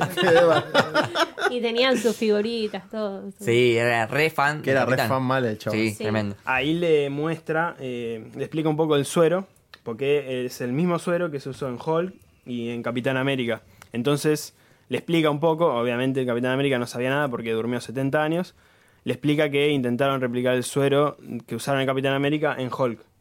Y el Salió Capi mal. dice, Mal salió- evidentemente salió mal. Sí, sí, sí. Y se juntan en el Helicarrier eh, Banner, eh, Capitán y Natalia. Y es la primera vez que vemos el famoso Helicarrier de Shield que de repente enciende las turbinas y sale volando. Eso puede ser un fondo también, ¿eh? Sí, Eso sí, es también. un fondo definitivamente. Sí, sí, sí, sí. Es re loco, es un portaaviones Me gusta volador. mucho el detalle de la camisa violeta de Bruce Banner. Ah, mira, no lo había Sí, no, notado. no, eso es violeta. Mira. Algo que pasó con la escena del Helicarrier es como que quedó a la mitad. O sea, la escena está muy buena. Incluso en el final aparece Nick eh, como piloteando un poco, mandando un poco cómo, cómo va el Helicarrier. pero no, la música como que no, no estuvo a la altura. Puede ser. Era como, era para una música un poquito más emocionante y como que quedó ahí. Porque el momento Sí, ameritaba. sí, sí, sí. Estoy de acuerdo. Eh, bueno, ahí adentro del Helicarrier eh, sucede que Shield tiene como una especie de algoritmo usando todas las cámaras del mundo para eh, identificar, para encontrar a Loki, que lo encuentra en Alemania, en Stuttgart. Y ahí vamos ahí directo y Barton tiene que robar una especie de elemento. Iridio. ir- ¿Cómo Iridio. es? Iridio. Porque Iridio. lo que el error que tuvo Shield es de eh, frenar el poder del Tesseract y lo usa el Iridio como para mantener ese portal abierto y que no haya explosión. Claro, necesita para eso. Y Loki va tan elegante, me gusta mucho su, su, su vestimenta. El look, perfecto. La Sí. primera ropa con la armadura, eso me encanta. Y después Tom Hiddleston es un señor. Sí. Es un Lord inglés. Es un fondo de Sí. pantalla constante. Sí, sí, sí, Sí. Y bueno, también medio que hace un show, ¿no? Porque pone un aparato en el ojo a un, a un tipo, después, bueno, sale, dice, bueno, arrodíllense todos. Y ahí le sale lo que decía antes, de- medio de la locura, es, es medio como, ¿cómo se dice? Eh, megalomaníaco. Ujú, como que- megalómano. claro, él, eso, tiene como una especie de obsesión con el poder. Pero la frase que tira es genial, chabón. Toda la línea. y los tiene ahí a la gente acorraladas con sus ilusiones. Y un tipo, un anciano, queda parado, se le planta. Para mí ese tendría que haber sido Stan Lee. Así. Uh, sí. Podría haber sido sí. tranquilamente esa, Stan Lee. Es línea, esa línea tenía que haber sido Stan Lee, los Vengadores, él tenía que ser Stan Lee. Te banco. Igual el cameo de Stan Lee, cuando lleguemos a eso, eh, yo lo voy a defender por una razón. Así que. Bueno, después llegaremos. Bien. Eh, Loki lo va a matar a este anciano como ejemplo. Por la frase esa, cuando dice, eh, es la verdad no expresada de la humanidad, que ansían la sumisión. El brillo de la libertad disminuye su felicidad en una desquiciada lucha por el poder, por una identidad. Están hechos para ser gobernados. Al final siempre se arrodillarán. Y salta el viejo, el abuelo, Sí, no ante hombres como tú. Ay, esa parte me gusta claro. tanto, boludo. Sí, sí. No quiero decir ya que sea el momento, pero puede ser como un pequeño. Un momento. sí. Claro, un chibi de momento. Bien. Algo, algo que a nadie le interesa, pero bueno, lo voy a nombrar porque aparece ahí. Atrás del anciano hay un chico con la camiseta del Stuttgart, del equipo de fútbol. Ah, mira. Una pues, boludez, pero bueno, color. Bueno, lo tenía acá y lo tenía No, que no, largar. está bien porque eh, Marvel siempre intenta mantener la consistencia y, y te da esos detallitos que, que están bien hechos. De verdad crees que están en Alemania Sí, y te- claro. Exactamente. como que no los ves con una camiseta de River. no. Claro. O un argentino con el, el mate ahí. Eh, exacto. Claro. ¿Sos de arriba? Sí. Bien. Oh, otra pelea más. Soy de River y el Capitán América. ¿Algún problema? Esto es casualidad. es yo que- soy de Boca y Ah, soy, Iron Man, soy sí. Team Tony. Mirá, mirá vos. No lo planeamos esto. No, Dijo que sí. era su nueva amiga en Instagram y ahora va a decir que no me parece. pero Vamos a tener un problema. Invitados de Civil War, ya los tenemos. Claro. Bueno, y ahí, ¿quién aparece? Sino él, El uno. el uno. Le duele, le duele No, no, yo no digo nada. Bueno, Yo estoy esperando mi momento, nada más. está bien. Me encanta. Y- Bueno, a favor de él entra Sí. con música, así que, Sí, Sí. bueno. la verdad. Eh, bueno, entra Capitán América con su escudo, pelea mano a mano con Loki, se la banca contra Se la un dios nórdico, se la rebanca, te tiene una frase, not today. Que me Claro. hace acordar mucho a, a Aria, ¿no? A la de... ¿Qué le decimos al dios de la muerte? Not, Not today. Not today. Pero aparte está muy bueno que es como que en ese momento es súper reckless, temerario el Capitán América. Es como, ni sabe con qué se va a enfrentar, pero el tipo va y pelea. Después, por ejemplo, ya más al final, cuando estamos en Infinity War, se va a enfrentar a Thanos. El tipo se enfrenta igual, es valiente, pero sabe que se está enfrentando Sí. a Thanos. Acá es como, bueno, Bueno. yo voy. Se enfrenta igual que se enfrentaría a un chorro que le quiere sacar el celular a una Veamos qué viejita. pinta, dice el Claro, es como, bueno, yo voy y veo qué onda. Y él siempre va para adelante. Igual le da un par de, un par de, Unos de bifes, masas. sí. Sí, sí, sí, sí.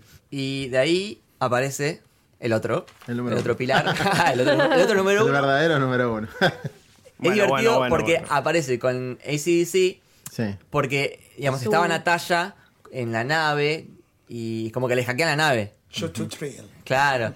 Eh, medio que se venga de la vez que le hackearon a, a sí. Jarvis. A Jarvis.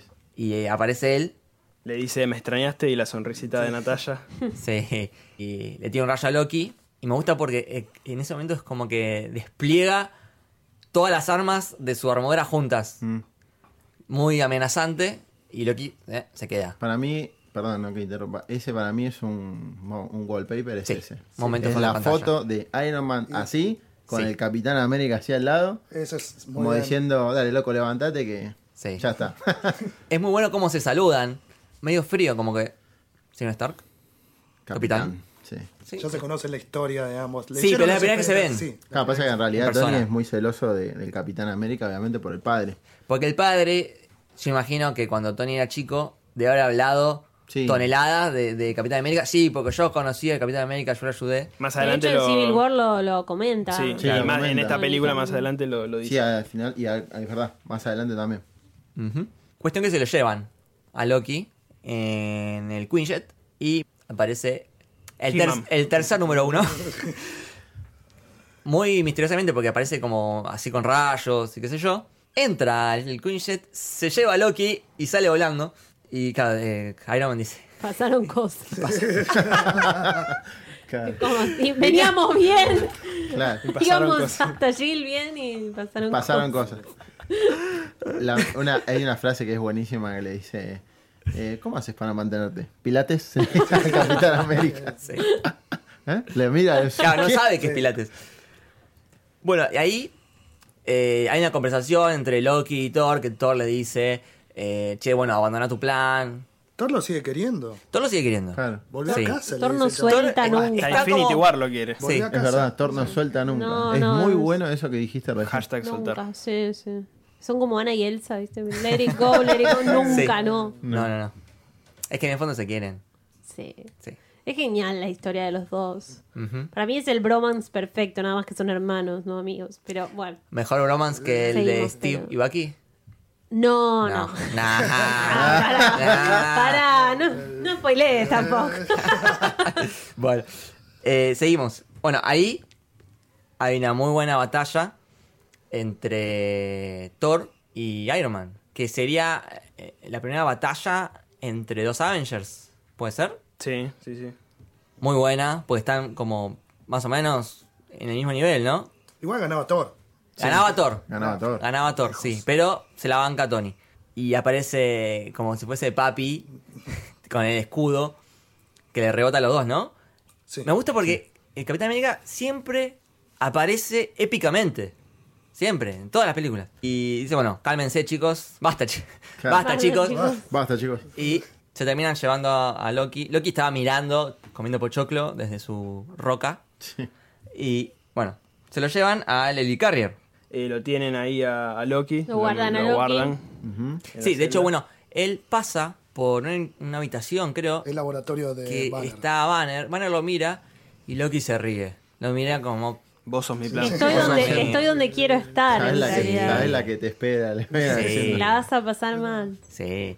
Ah, eh, me salté un momento Sí, decime. Bring Me Thanos, chiquito. Acá tengo muchos, pero bueno, eh, voy Sí, con este que son dos segundos.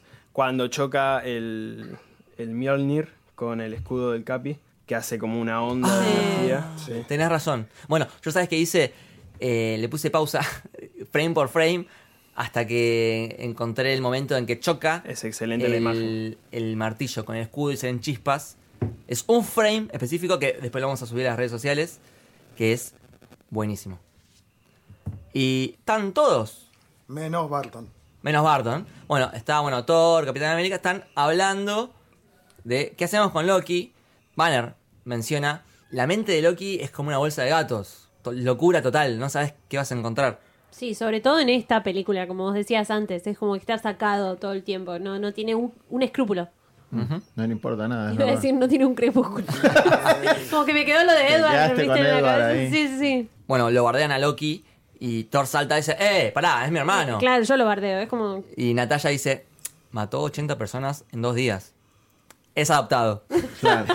Es genial. sí. De esa conversación nace la famosa frase. Ah, creo que yo sí entendí la referencia. Ah, sí, sí, sí. de sí. esa, de toda esa conversación. Sí. Es que esa, digamos, si bien ellos ya se habían conocido, ya se encontraron la primera vez y hasta se enfrentaron la primera vez, toda esa conversación está buenísima, porque es también eh, creo que cuando empieza también lo de eh, que el capitán le dice a Tony, sos un multimillonario, Sí, ¿no? Es como todo eso pasa más o menos en, la en el mismo momento y son esas escenas en las que ves realmente quién es cada uno y cómo Sí. se van a llevar, ¿no? Sí, Siento sí, un precedente para, para la peli. Se siente mucha tensión entre ellos. Sí. Ya acá. Bueno, en el avión, que no lo mencionamos antes, cuando se llevan a Loki, eh, el Capi dice, tenemos que armar un plan. Y Iron Man dice, yo tengo el plan, atacar. Y se va. Son muy Que distintos. Son opuestos, Sí. polos opuestos. Claro. Está muy bueno igual cuando entra Tony, que domina el Helicarrier. Sí. Que dice, él está jugando a Gálaga. Sí, no, pero el, el- la re- el chiste de Point Break, que después le queda el apodo Sí. Claro. de Point Break, por quien no lo sabe, película de 1991, Keanu Reeves con Patrick Swayze, que si pueden hacer la imagen de Patrick Swayze en esa película con Thor, es igual. Es igual. Sí. Es igual. Sí, sí, sí. Bueno, Tony está recapo ahí dando órdenes y María Gil le dice, ¿cuándo te hiciste experto en termofísica? Anoche. Anoche. es un genio. Ay, cómo lo quiero. Ahí me sale... Team Iron Man. No, no, no, no, no, Man. no, no, no. Pero lo quiero, chabón. poros. No, no. Admitir, yo, no es malo, ¿eh? yo quiero que todos se diviertan. No es malo, es. Sí, Me siento atacada en este podcast. Somos mayoría, así que... Sí, sí. Bien. No, igual eh, yo tengo una remera de Capitán América igual. Una remera. No, Ah. yo no tengo ninguna remera de Iron Man porque no corresponde. No, yo sí. Yo tengo. Es más, solo mi marido tiene remeras de Iron Man porque en casa somos Capitán América y Iron Man también. No se las lavo. Esta es de él, esta del Capitán América es de él, pero se la robé porque dije, si no lo vas a defender, Claro. no, te, no tengas la remera, no corresponde, ¿entendés? Claro. Sí, se- sigamos. Bien. Después hay una escena muy linda entre Tony y Banner, que son los cerebros del, del grupo. Dos de los personajes más inteligentes de Marvel. Sí, sí, sí, sí. Bueno, Banner le cuenta eh, lo que está sufriendo por el tema de, de Hulk y le, le dice a Tony, lo tuyo es- no es un problema, lo tuyo es un- una armadura. Y Tony le dice, lo mío no es una armadura, lo mío es parte de mí. Porque, bueno, me- eh, tiene que ver con el tema de la metralla que le está llegando al, al corazón. Y le dice también eh, que Hulk es parte de, de Banner y que lo tiene que aceptar. Y también le dice que tanta radiación gamma lo debería haber matado. Y no, no sucedió. Y apareció el otro sujeto, Hulk, y le salvó la vida. Ahí como que empieza a abrirse Claro. la conciencia Claro. de... Como que, bueno, vos tenés a Hulk por un motivo. No sabemos por qué. Pero está en vos encontrarle un sentido a ese problema que tenés, entre comillas. Ya dentro de esa escena también contamos con otra discusión entre Capitán y Tony. Claro, porque bueno, Tony y Banner sospechan que Shield tiene algo entre manos. Y bueno, Capitán América se queda pensando y, y va a investigar por su cuenta. Al depósito. Ujú. Eh, Ahora es cuando Tony le dice que Nick Fury es el espía de los espías y que Shield es la agencia de los espías de los espías. Sí, sí, sí, Dice, sí. Todos tienen secretos, dice. Cuando terminen de. Cuando mi decodificador termine de sacar toda la información, vamos a tener todas las sucias mentiras que Shield nos ocultó durante tantos años. Y Steve se, Steve se enoja y le dice, ¿cuándo se vio que una eh, agencia de información, Sí. le tuvi- de inteligencia, tuviera miedo de la inteligencia? Claro, eso Claro. le dice Tony a- al Capi, Claro. y el Capi le dice, eh, a mí, a mí me, me trajeron acá para hacer no sé qué cosa, y se ofende y se va. Sí. Pero igual, igual se va, sigue pero la escena y se va realmente Pero a igual otra cosa. después Se queda va pensando, a buscar, sí. Sigue se su queda intuición el Capi en realidad, Sí. porque él también algo sospechaba para mí. O sea, es muy difícil porque no. ¿Qué es internet? ¿Qué es inteligencia? ¿Qué claro? Es como. que Como Winter momento- Soldier, ¿viste? Que Bueno, al final él hace, digamos, se infiltra por propia cuenta, eh, por sus propios medios, En la armería. Claro. sin tecnología, con la armería, O sea, por fuerza. por la fuerza. Como- Ahí está. Y eh, encuentra estas armas. Por otro lado, estaba sucediendo algo entre Natalia y Loki. Natalia habla con él y ahí le tira cosas de su pasado, de su relación con Clint y temas de- del pasado de ella, de, de que tiene los, ¿cómo era? Los, los números en rojo. Libros Claro, rojos. los números son rojos. Claro, porque bueno, ella antes de trabajar para Shield era una mercenaria, digamos. Y bueno, mató mucha gente a sangre fría. Loki medio que la intenta asustar, dice, bueno, voy a matar a Clint. Esa, esa escena es Sí, genial. te asusta, Eh, es, eh, eh, eso es lo que hablábamos de Tom Hiddleston, que es un excelente actor y ahí te das cuenta lo genial que es. Y ahí eh, Loki le dice, yo no soy el monstruo, Ustedes trajeron el monstruo. Le saca la. Ahí, ahí Natalia sonríe y dice, gracias. Se da media vuelta, llama, chicos, tenemos un problema.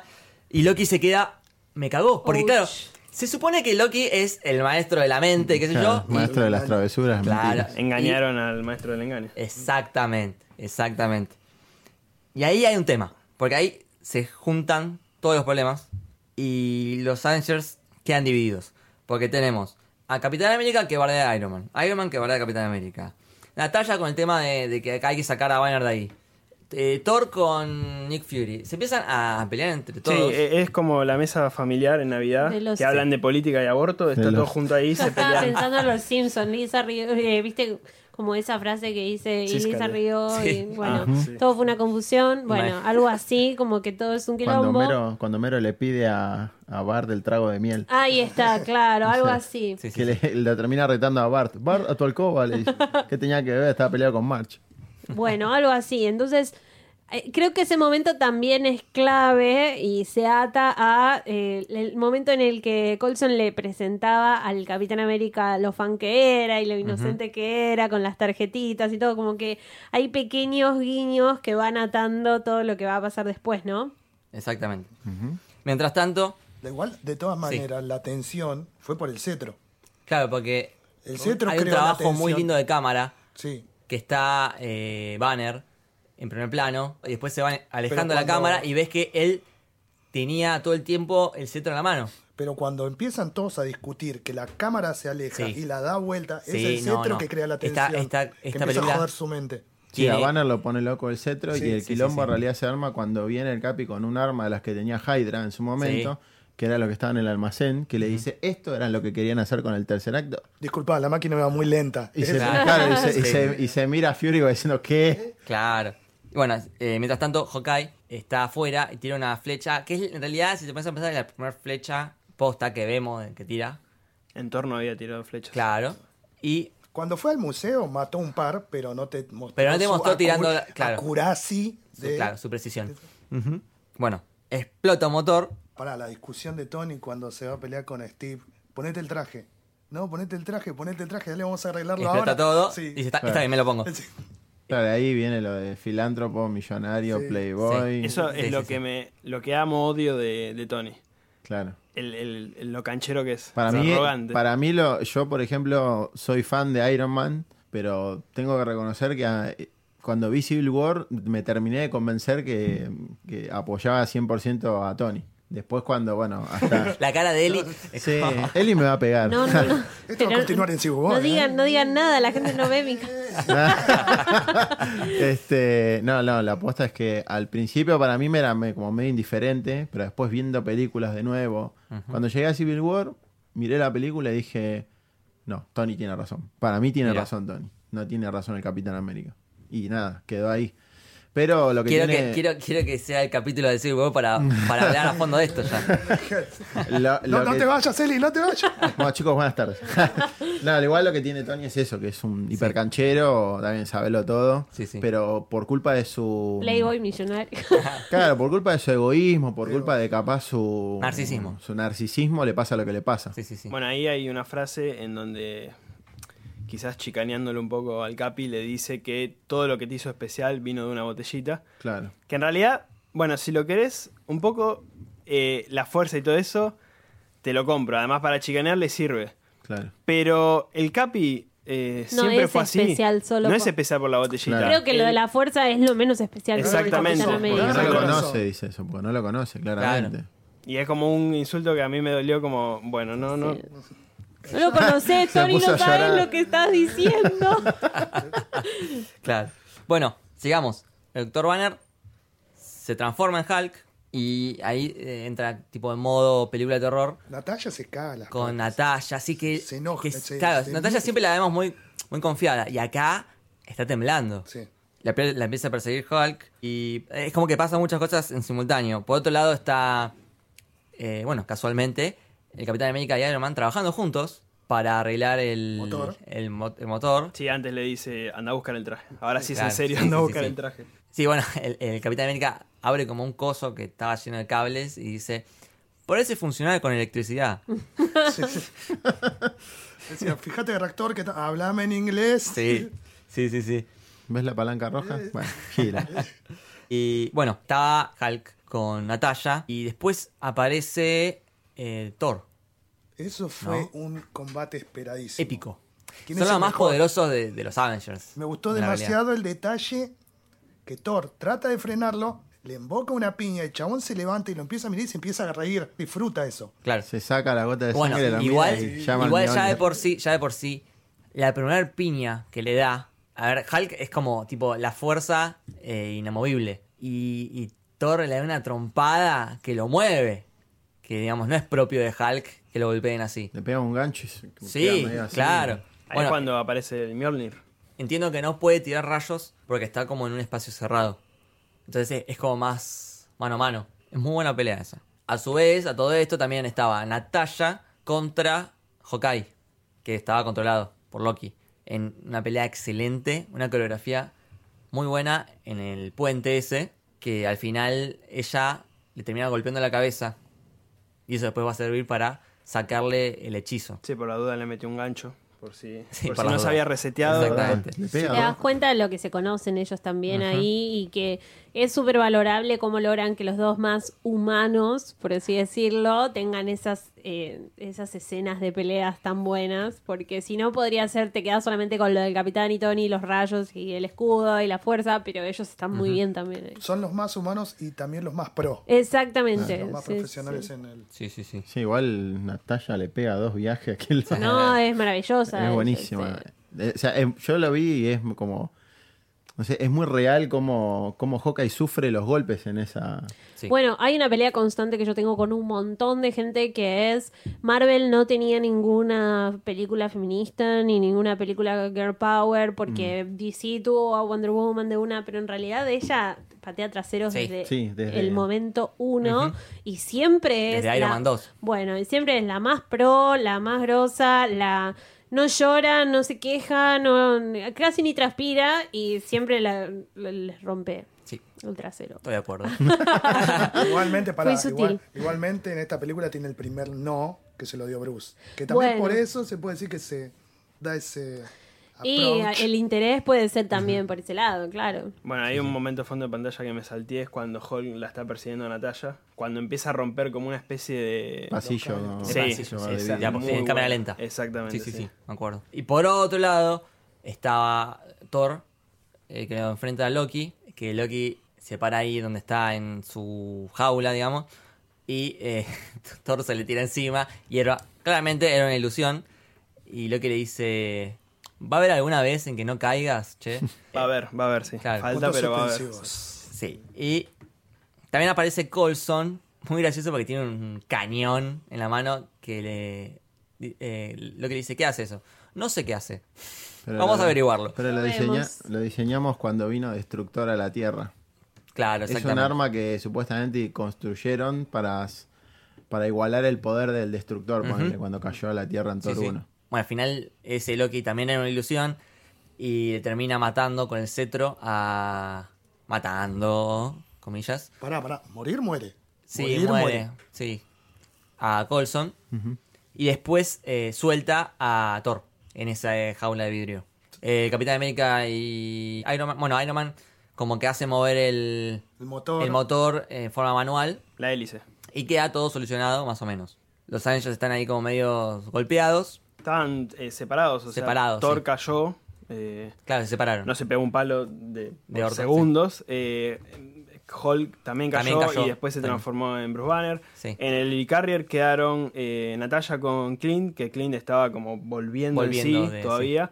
Y los únicos que quedaron más o menos bien eh, fueron el Capi y, Y. Iron Man, que la mesa Sí. es un contraste de la primera reunión en esa mesa donde estaban todos menos Clint. El contraste ahora con nada más el Capi y Iron Man. Y que al principio era todo un quilombo y ahora se tienen que poner las pilas sí. y ser adultos Sí. porque...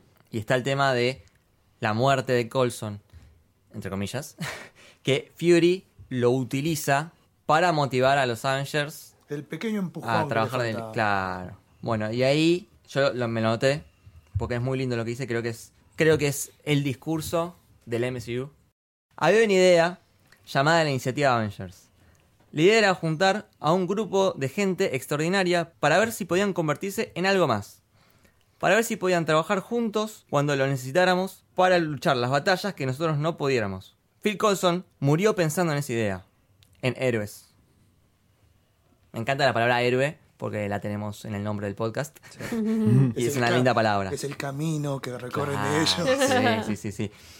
Bueno, este es Fury pidiendo que por favor trabajen juntos. Porque hay gente que cree en ellos, hay gente que murió creyendo en ellos. Y ellos tienen cierta responsabilidad y tienen que dejar de lado todas estas diferencias que tienen entre ellos. Y trabajar como equipo para evitar que mueran más personas. Sí, e- esa frase eh, tiene una pequeña referencia. Primero, me hace acordar enseguida al primer tráiler de Infinity, Infinity War, War, sí. que es genial como la usaron. Y eh, en el primer cómic, el lema de ese cómic era para hacer frente a los enemigos que ningún héroe podría derrotar solo. Y casualmente, en ese primer cómic, el villano es eh, Loki y están todos juntos, unidos, para Claro. vencer a Loki. Ahí empiezan todo desde ahí, es mi momento Bring Me Thanos, ¿eh? Desde Todo- ahí ciudad, todo hasta- la hasta el final de la película. Es un gran momento. Sí. Sí, bueno, sí, sí.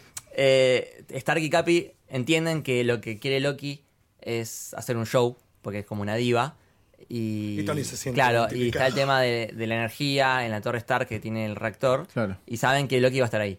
Hay una escena muy buena que, digamos, todos se, se equipan y se visten. Eh, bueno, Thor agarra su, su Lo mira con martillo. duda, lo levanta. claro, porque no sabe si lo va a poder agarrar. Eh, eh, Capi agarra el escudo, Natalia carga las pistolas, Clint se pone por primera vez su traje con las flechas, Tony está reparando su armadura. Eh, bueno, algo que me salteé, cuando Nick Fury le tira las cartas a Capitán América, que son las que Colson había guardado, con claro, que sangre. estaban manchadas de sangre, que después María Hill le dice a, Fury, pero las cartas estaban en su casillero. Stark se adelanta y para hacer tiempo va a la torre Stark donde está Loki y se da una charla muy interesante. Eh, Cuando tiran los héroes más poderosos del planeta, ahí está también haciendo referencia a que en esos años del 2010 al 2013 estuvo dos temporadas de un dibujo, quien quiera verlo, en Disney XD, de los Vengadores, que es genial. Que se llamaba Los Héroes Más... Los héroes más Ah, poderosos del planeta. Claro, muy bien. La mejor serie animada de los Vengadores. Ah. Muy bien, muy bien, ¿eh? Bien, bien. Un choque, un choque. Ahí está. Che, este chico Marvel sabe de Sí. Marvel. Sí, me Me pregunto por qué se llamaba Marvel Flix. y le dice, bueno, te encargaste de molestar a cada uno de ellos. Y ahí lo que le dice, tengo un ejército, papá. Nosotros. Nosotros un Hulk. Y bueno, Para eh, mí ese es como mi sí. momento. ese fue un buen momento. Es un gran momento. Aparte, a mí, yo amo esa escena. Pero amo esa escena porque está Tony con un whisky en Con la mano. sí, tan yo relajado. no, no, bueno, listo, lo vas a necesitarle. Chabón poniéndose las pulseras para llamar al Mark 7, creo que era. Sí, el Le Mark dice, 7. ¿Es una amenaza? Y le dice, Claro, no, me es dice, una... no, no, le dice, eh, y ahí le dice lo del ejército, y dice, le dice, le dice, bueno, tenemos un Hulk, y que él le pone el cetro en el pecho, y lo prueba cuatro o cinco veces, y dice, Sí. problemas disfuncionales es muy Sí. común, uno cada uno de cada cinco, dice, Bueno, al es final, buenísimo. el propio problema de Tony es la metralla que le está llenando el corazón, lo termina salvando de que Loki le controle la mente. Porque si Loki le llegaba a controlar la mente a Tony, Sí. ahí se complicaba. Y vamos a tener un problema. Sí. Otra cosa que le dice que no me quiero olvidar, que también me gusta, es: si no podemos proteger la Tierra, puedes estar fucking seguro de que la vengaremos. Haciendo referencia a ¿eh? los Avengers. Bueno, lo tira por la ventana y sale este misil traje. Y a último momento, Es el Mark. el Mark 7 Muy bien. eh, digamos, se anexa al cuerpo de Tony y sale volando. Bueno, a todo esto también el, el Tesseract abrió el, por- el- el portal Claro. Para que pasen los Chitauri. Y ahí, bueno, em- se Cuando empieza él- el quilombo. ese también fondo de pantalla, cuando él mira para arriba y dice ejército. Y se empieza a mandar por entre todas las Entre naves. sí. sí, sí, sí, es muy, muy bueno. Digamos, bueno, ahí empieza la, la invasión a la hora 42 de la película. Ah, Pasan muchas cosas simultáneamente. Thor pelea con Loki. Iron Man se va encargando de los Chitauri que van llegando. Aparece este monstruo, nave, que... Oruga gigante. eh, Sí, que a, a la vez viene, viene con más soldados adentro. Eh, Mientras no está Capitán América con Black Widow y Hawkeye en la calle. Ahí el Capitán América se, se juega a salvar a la gente. O sea, va hacia donde están unos policías y les da órdenes. Los policías le dicen, ¿y vos quién sos? Aparece un Chitauris, el capitán los hace mierda y sin decir nada, sí. El policía se da vuelta y empieza a ejecutar las órdenes que le había dado el Capitán Ese América. momento para mí es clave para mostrarte quién es realmente Sí. Steve Rogers. La Es autoridad, como, sí, sí. esta autoridad, es Ujú. estratega, Claro, es aparte, líder. hiperpolenta, el chabón se le paran dos, Sí. nos caga piña, Pero aparte sabe perfectamente qué instrucciones dar, cómo darlas y Sí. que le tienen que hacer caso. Bien. nos queda otra, sí, es verdad. Y ahí, bueno, llega Thor, Lastimado porque Loki lo había apuñalado. llega con su motito, el Doctor Banner. Buenísimo. Muy buena, muy graciosa la forma en que llega. Tony ya llegó Banner, como dijiste. Viene. Y ahí Tony tenía como uno de los monstruos que los estaba persiguiendo y lo lleva hacia donde está ellos. Y se da otro mini momento, Bring Me Thanos. Nos Y- vendría bien que se enoje Doctor Claro. Banner. Se da claro. vuelta encima. Ese, es es mi secreto. secreto, Cap. Claro. Siempre estoy enojado. Sí, sí, sí. Y digamos, nunca se transformó tan rápido en Hulk. Y de un golpe mata a, un, Sí, a uno de estos. asesta la oruga y Sí, sí, caen sí. todos. Sí, y ahí sí, es sí. cuando se pudre todo. Y ahí, bueno, eh, Para mí ahí hay un momento fondo de pantalla que ese es mi fondo de pantalla favorito de Avengers, que es cuando Tony baja y la cámara los recorre a todos. Bueno. Que todas las películas de Avengers tienen un momento así. ese es, más que fondo de pantalla, te diría mi momento Me Thanos. O Es sea, que el momento claro, más iba a decir, épico es muy épico y... de la película. Sí, Claro. La música. Sí. La cámara va recorriendo a cada uno de ellos y cada uno como que Hace lo suyo. hace como que eh, Black Widow carga las pistolas, el capitán pone el escudo, Thor, eh, digamos, Acomoda el martillo. acomoda el martillo. Es excelente la música, sabes lo que se viene. Claro. Ay, no, es increíble. Bueno, Hulk está gritando. Sí, sí, sí. Claro, los Chitauris gritan Claro. y Hulk grita más fuerte. Claro. Para mí tiene un paralelismo perfecto con después varias escenas en las próximas Avengers. En Ultron hay una escena igual Sí, también exacto, con la cámara. Entonces, Mismo director. me pasa, bueno, por eso me pasa que esas escenas son todas eh, Bring Me. Sí, estoy de acuerdo. Todas, Estoy de acuerdo. todas que son épicas, Me parece que es la de todos. Wallpaper. Sí, sí, yo la, yo la mía empieza desde que la frase que nombraban recién de Bruce, cuando se enoja y se convierte en Hulk, de ahí empieza, pero sí, agarra todo. Es momento de imitar, Sí. momento fondo de pantalla. Sí, sí, sí. Las dos cosas al mismo tiempo. Dos por uno. Ahí el Capitán América empieza a dar órdenes. Bueno, Sí, Hawkeye al, techo, eh, Thor encargate del portal, Hulk aplasta. Smash. Ahí sonríe, que es un muy buen GIF. El, sí, y el detalle, la frase de la película de Hulk. Claro. Hulk mismo la, la dice acá, el Hulk Capi Smash. se la... Claro. Bien. Empiezan a patear culos. Eh, Black Widow se agarra un motodeslizador. Y a partir de ahí yo me di cuenta que empieza un plano de secuencia. Ese es el mi pro- así de tiene está lleno de momentos Sí, primitanos, pero pero, ese es el mío que me quedé como Es un plano de Ah, secuencia no respirar, excelente. no, no. Ah, vamos, eh, digámoslo rápido. Empieza con eh, Iron Man, con el capitán. Natalia primero que Sí, sube que la defiende Tony. Después Bien. Tony se mete Tony en la- que eh, con el Capitán América trabaja en equipo porque le tira el rayo al escudo del capitán y el capitán desvía el rayo para matar a varios Chitauri juntos. sube para ayudarlo a Legolas. a Claro, Hawkeye. está bueno. Hawkeye es muy canchero. Cómo está desde el techo ahí, tirando flechas. Y los patrones de cómo frenarlos también. Claro. Está Hulk y Thor sobre un monstruo que juntos lo, lo derriban. Y termina con Hulk y Thor que eh, mataron a un monstruo y Hulk le pega una piña a Thor para desquitarse de la pelea anterior. es verdad. Sí. Y bueno, y también está, después de eso, Hawkeye le tira una flecha a Loki. Que Loki la agarra la- en el aire y dice, ¿qué me tiraste? Y explota. Y la explota. Sí. Sí, hay un detalle interesante que cuando cae la nave, bueno, Loki cae en lo que sería la terraza de la Torre Stark, y cuando cae la nave hace caer la S y la T de Stark. Sí, se va rompiendo que a poco. eso ya va dejando un detalle para el final de cómo queda el cartel. Y, y ahí viene otro momento de Bring Me Thanos para mí, que es cuando se encuentran Hulk con Loki. Y decís, bueno, esta batalla va a durar un montón. Lo agarra Hulk de la pierna y lo zarandea. Lo destroza. lo sí. destroza. Y, eh, Es bastante humillante Sí, para Loki para en ese Sí. momento. Claro, pero antes de esa pelea, eh, cuando sube Hulk y lo empuja, eh, Loki le dice, basta, le dice, yo soy un dios, nadie está por encima de mí, Pum, lo Sí. agarra. Sí, y termina tipo. Sí, termina ya en Sí. como un último momento. Bueno, y ahí, mientras tanto, lo que sucede es que los forros de Shield, como siempre, mandan una bomba atómica a destruir Nueva York, que es una decisión bastante polémica. Hiper drástico aparte. Sí. Destruir Ah, Nueva ese, York. sí. ese momento cuando te muestran la ciudad y el rayo en el centro también es muy, Sí. muy ujú. Le avisan a Tony y Tony toma una decisión que es la de sacrificarse. Que se le infundió el capi. Para, para, para. para. Cuando ¿Por le- Qué original, Tony, sacrificarte. la- Bueno, a ver, es, es muy parecido a lo que pasa al final de la película del Capitán, que él con la nave eh, se sacrifica. Bueno, Lo imagino a Tony pensando, ahora papá me vas a querer más a mí. Yo también me puedo sacrificar. Claro.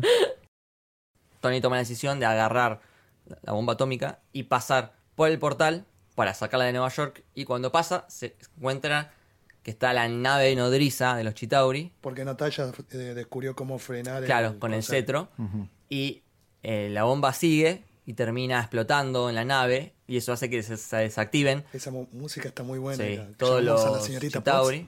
Sí, es un buen momento. Bueno, él llama, él llama a Peppers y no la, es muy triste porque no, no la atiende. Y Iron Man cae sin poder por el agujero justo antes de que se cierre. Bueno, Hulk la agarra en el aire. Porque como que los Chitauri estaban conectados por Wi-Fi. Algo así, Sí, sí, sí. algo así. Es muy Star Wars ese guiño igual. Cuando muere, digamos, la nave, Sí. ¡pum! Se caen todos. Sí, sí, sí. Bueno, parece como que Tony murió y Hulk de un grito como que lo despierta. Sí, y Tony dice, por favor dígame que nadie me besó. besó. Sí. Y invita el shawarma Sí, Vamos a tomarnos el día para libre. Sí, sí, sí. Eh, sí. ganamos. Tienen el día libre, señores. y dormir a la torre y dice, no, Sí. todavía no. Y ahí lo van a buscar a Loki. Bueno, ahí, ahí ese es mi momento fondo de pantalla. Sí. Cuando Loki se levanta y tiene a todos los Ah, Avengers sí. en una posición Como diciendo, Muy te a moves- propósito. te moves y sos boleta, sí, amigo. eh, con Hulk Hawkeye en el centro. de gordo y Hulk está... ah, con la ah, flecha. sí. Sí, sí, sí. Es muy fondo de pantalla esa. Cada uno haciendo su pose. Y bueno, ahí yo lo conté. Toda esa pelea, esa peleita, duró 25 minutos. Un capítulo de, de una serie. Y bueno, ahí bueno, va terminando. Festeja a la gente, aparece Stan Lee. Sí, ahí lo que quería mencionar del cameo de Stan Lee, cuando antes mencionamos que quizás tenía que ser el abuelito, el anciano de, de Alemania.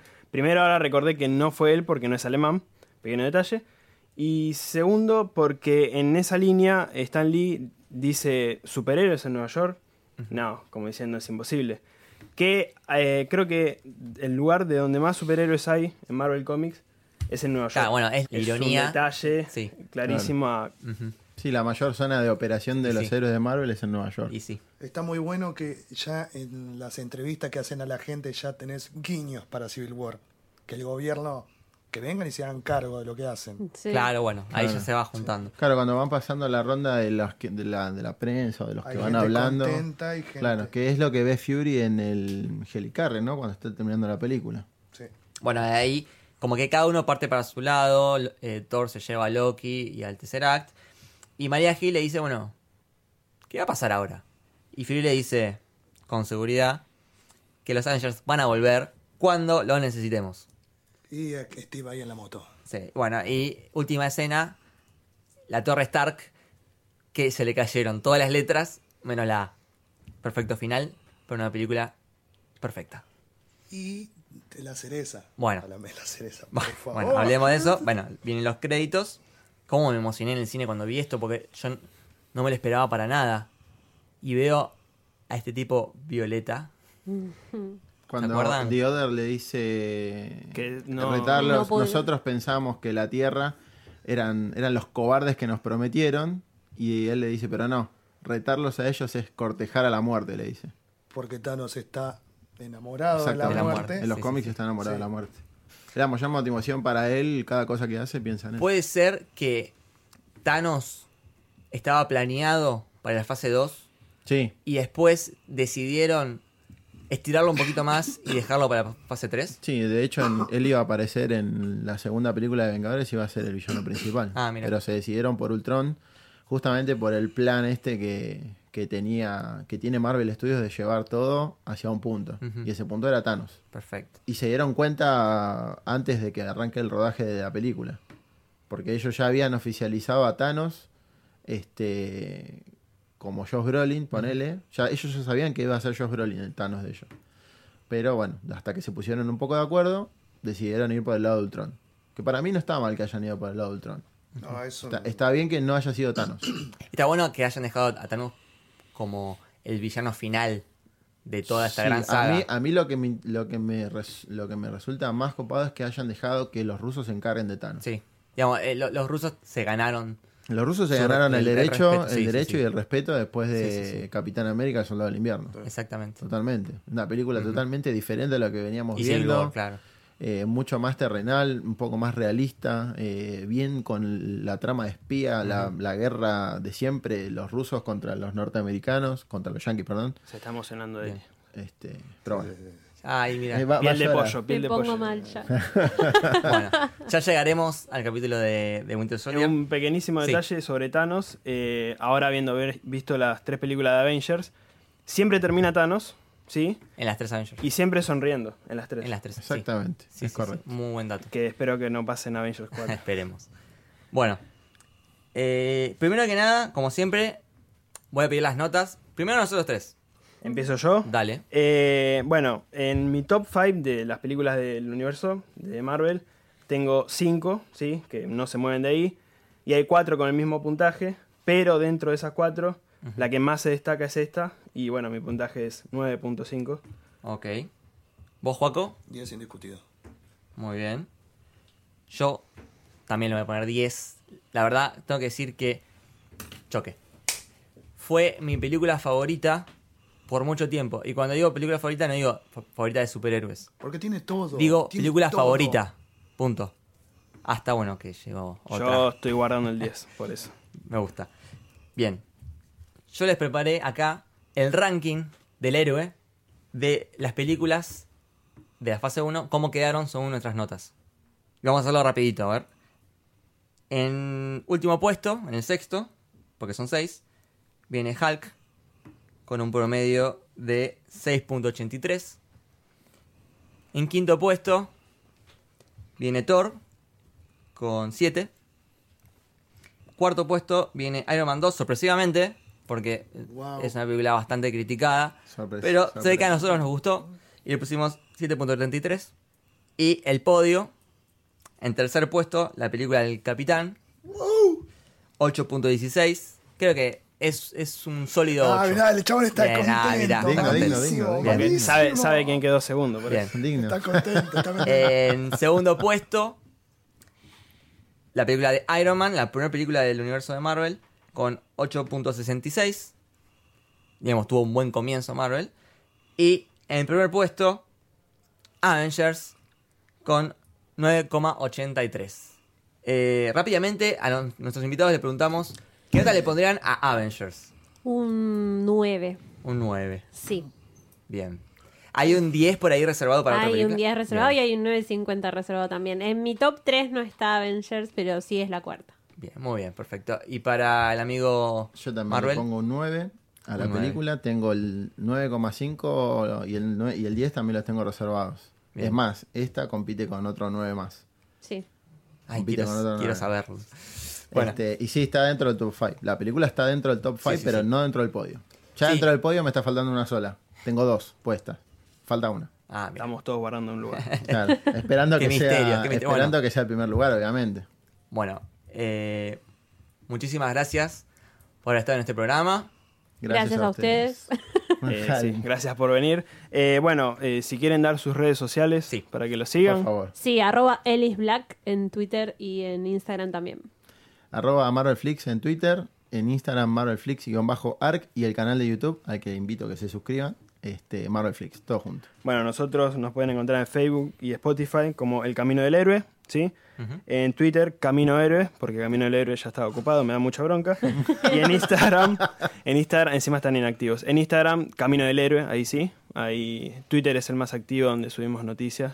Así que bueno, nos pueden seguir en todos lados. Bueno, buenísimo. Bárbaro. La verdad que puedo decir que el mejor episodio del podcast hasta ahora. Estoy agotado. Muy buen programa. Qué honor, honor. Van a volver, van a volver, van a volver, van a volver. Sí, cuando obvio. quieran. Ah, vamos. y venimos. Bien. La Puede ser. Sí, sí. Una grande musa. Un tostado. Dale, dale, una dale. boquita. Prometemos, prometemos, prometemos. Bueno, muchísimas gracias a todos. Espero que les haya gustado. Chau. Chao. Chao. Chao, gracias. I have an army. We have a Hulk.